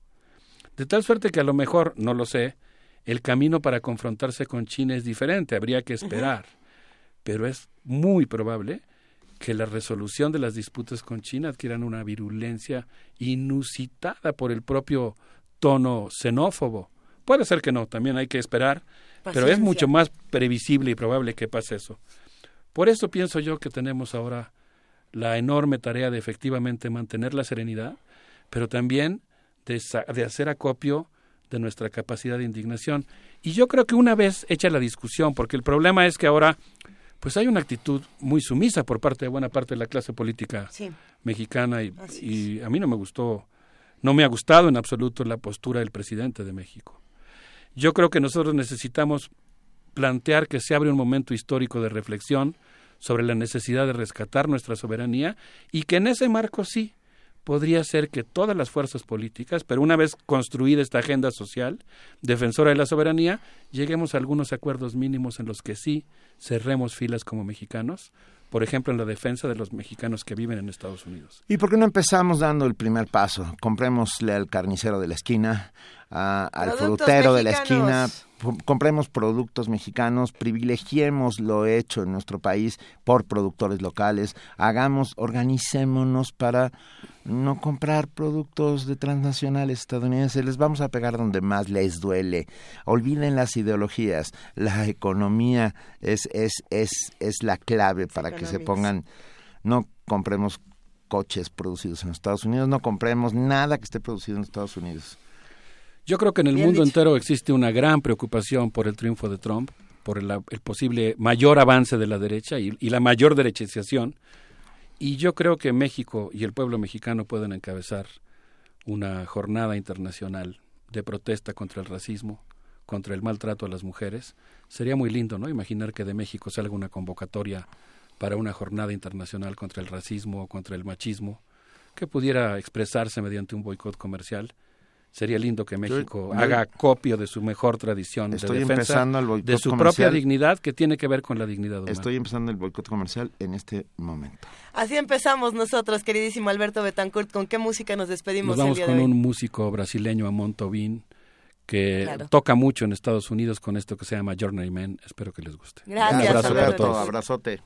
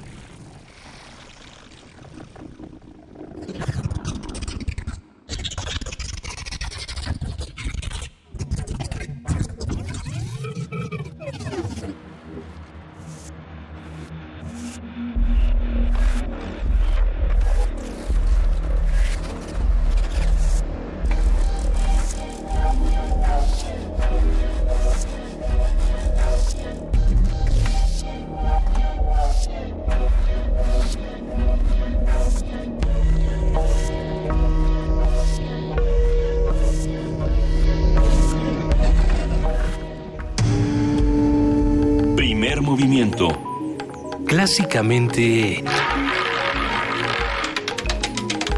Diverso. Son las 9 de la mañana con 48 minutos y nosotros seguimos con la discusión de lo que está ocurriendo en Estados Unidos y, de cómo mundo. esto, exacto, reconfigura todo lo que va a ocurrir en el mundo.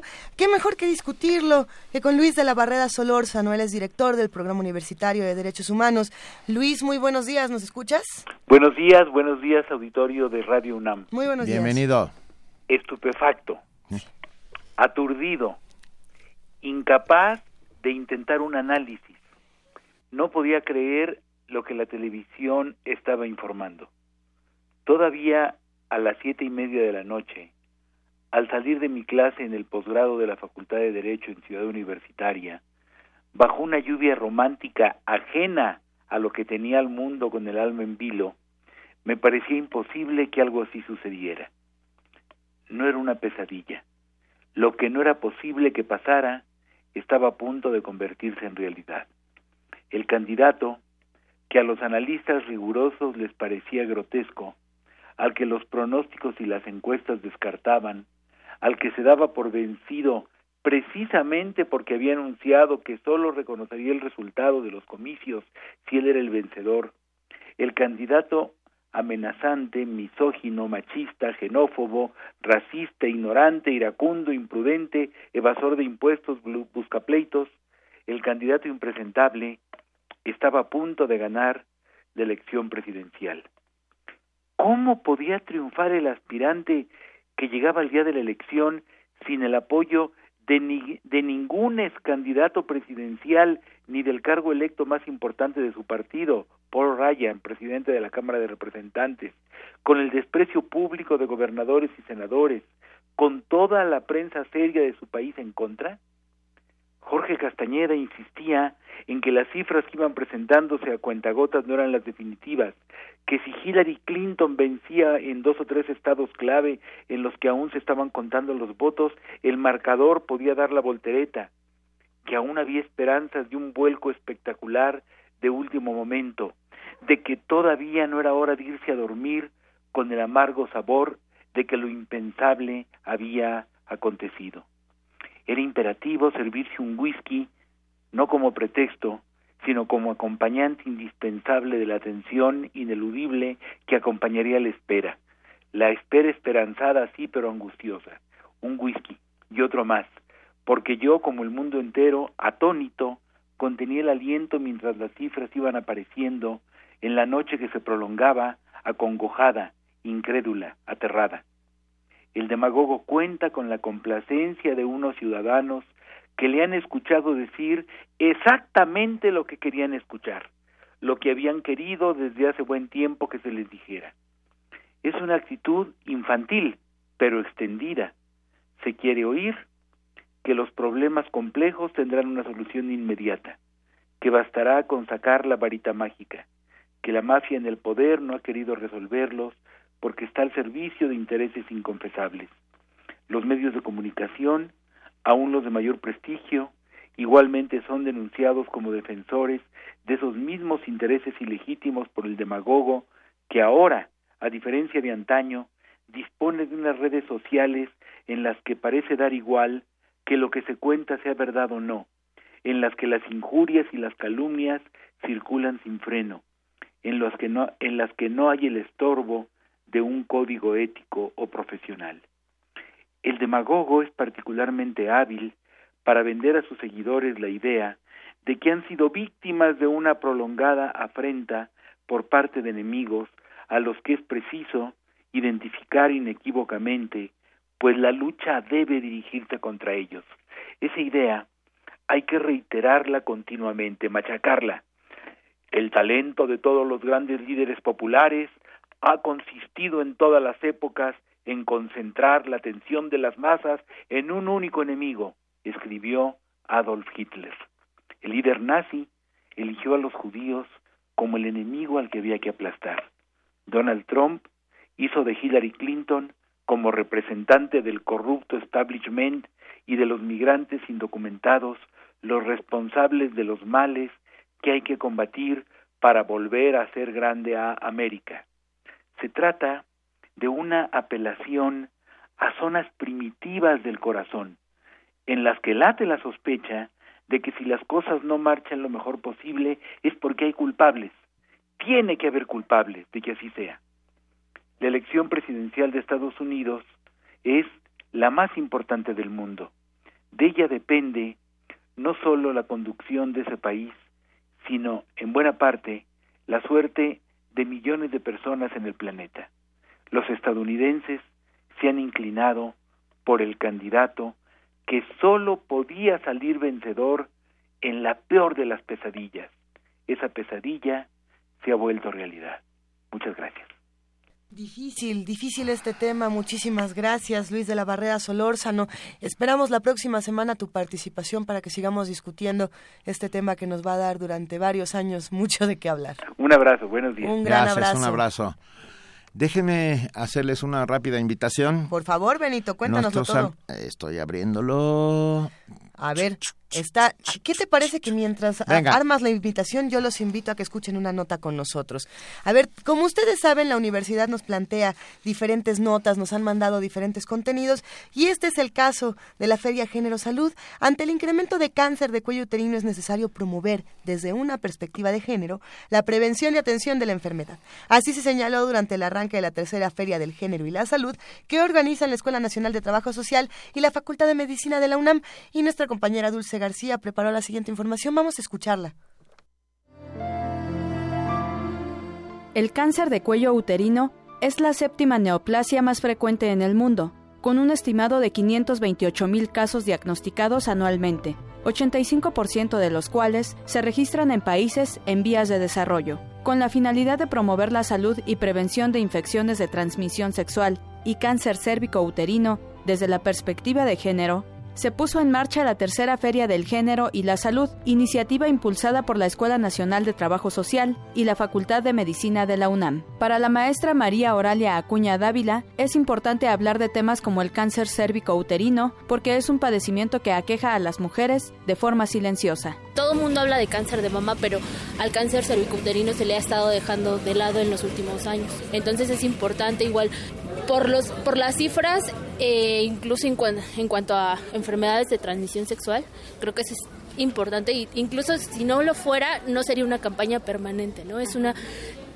todo el año hay actividades y esta feria se realiza igual, o sea, cada cierto tiempo, pero todo el año hay actividades, ya sean seminarios, conferencias y todo. Las autoridades sanitarias recomiendan que las mujeres comiencen a hacerse pruebas para detectar el cáncer de cuello uterino a partir de los 21 años, pues desde 1999 hasta 2008 se presentaron más de 3.000 casos por año. En promedio hubo 14 casos por año en mujeres de 15 a 19 años y 125 en las de 20 a 24 años. Ana Rojas, alumna de noveno semestre de Trabajo Social, participa en la feria mediante pláticas sobre educación sexual a estudiantes y público general.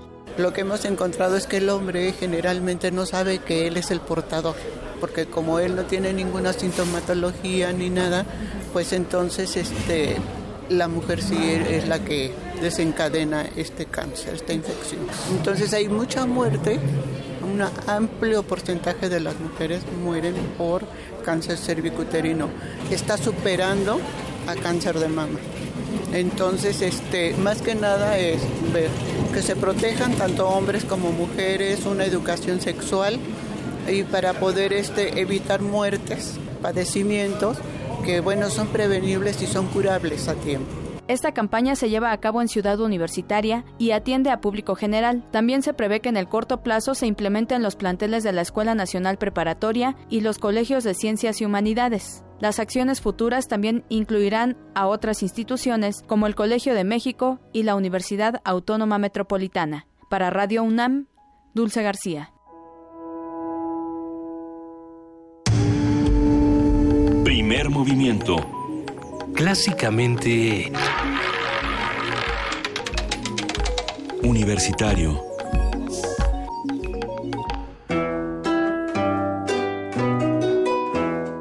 Hagamos comunidad y una pastorela. Te invitamos a participar en nuestra ya tradicional pastorela de Sembrina. Entra a la página de Facebook de Primer Movimiento para descargar el texto. El infierno está brindando una oferta de locura que vale lo menos 10. Es un plan para... Elige tu personaje favorito y mándanos una grabación de un minuto al correo electrónico primermovimientounam.gmail.com antes del 8 de diciembre. Ya tienen los pastores el camino franco para llegarse hasta el portal. Las mejores interpretaciones participarán en la versión en vivo de La Pastorela el jueves 15 de diciembre desde la sala Julián Carrillo de Radio UNAM. Primer movimiento. Hagamos comunidad y una pastorela. Y si usted quiere saber más de la pastorela que estamos organizando en primer movimiento, que se va a presentar en vivo desde la sala Julián Carrillo, métanse a nuestra cuenta de Facebook, estamos como primer movimiento UNAM, así nos encuentran por allá y verán todas las bases, toda la convocatoria que tenemos, va a estar divertidísimo, así como, que así como los invitamos a que consulten www.radionam.unam.mx, a que nos llamen al 55 36 43 39 y a que nos escriban arroba P porque nosotros estamos a 30 segundos de irnos, querido Benito Nos vamos. Este, hoy H.G. Wells en el MUAC, Museo Universitario de Arte Uf. Contemporáneo, a las 6 de la tarde, las tres siguientes. Allá nos vemos. ¿eh? Ahí nos vemos. Está, es- la- ayer fue espectacular con Vicente Quirarte. Hoy hay otras tres, tres este, intervenciones. 6 de la tarde, Museo Universitario de Arte Contemporáneo. Nosotros ya nos vamos. Eh, Sigamos haciendo comunidad todos por juntos. supuesto, sigamos haciendo comunidad. Gracias a todos los que nos escribieron. Ah, de verdad, es un placer estar con ustedes, un privilegio. Gracias a todos los que hacen posible este programa. Gracias, querida Luisa. Gracias, querido Benito Taibo. Vámonos. Esto fue Primer Movimiento. El mundo desde la universidad.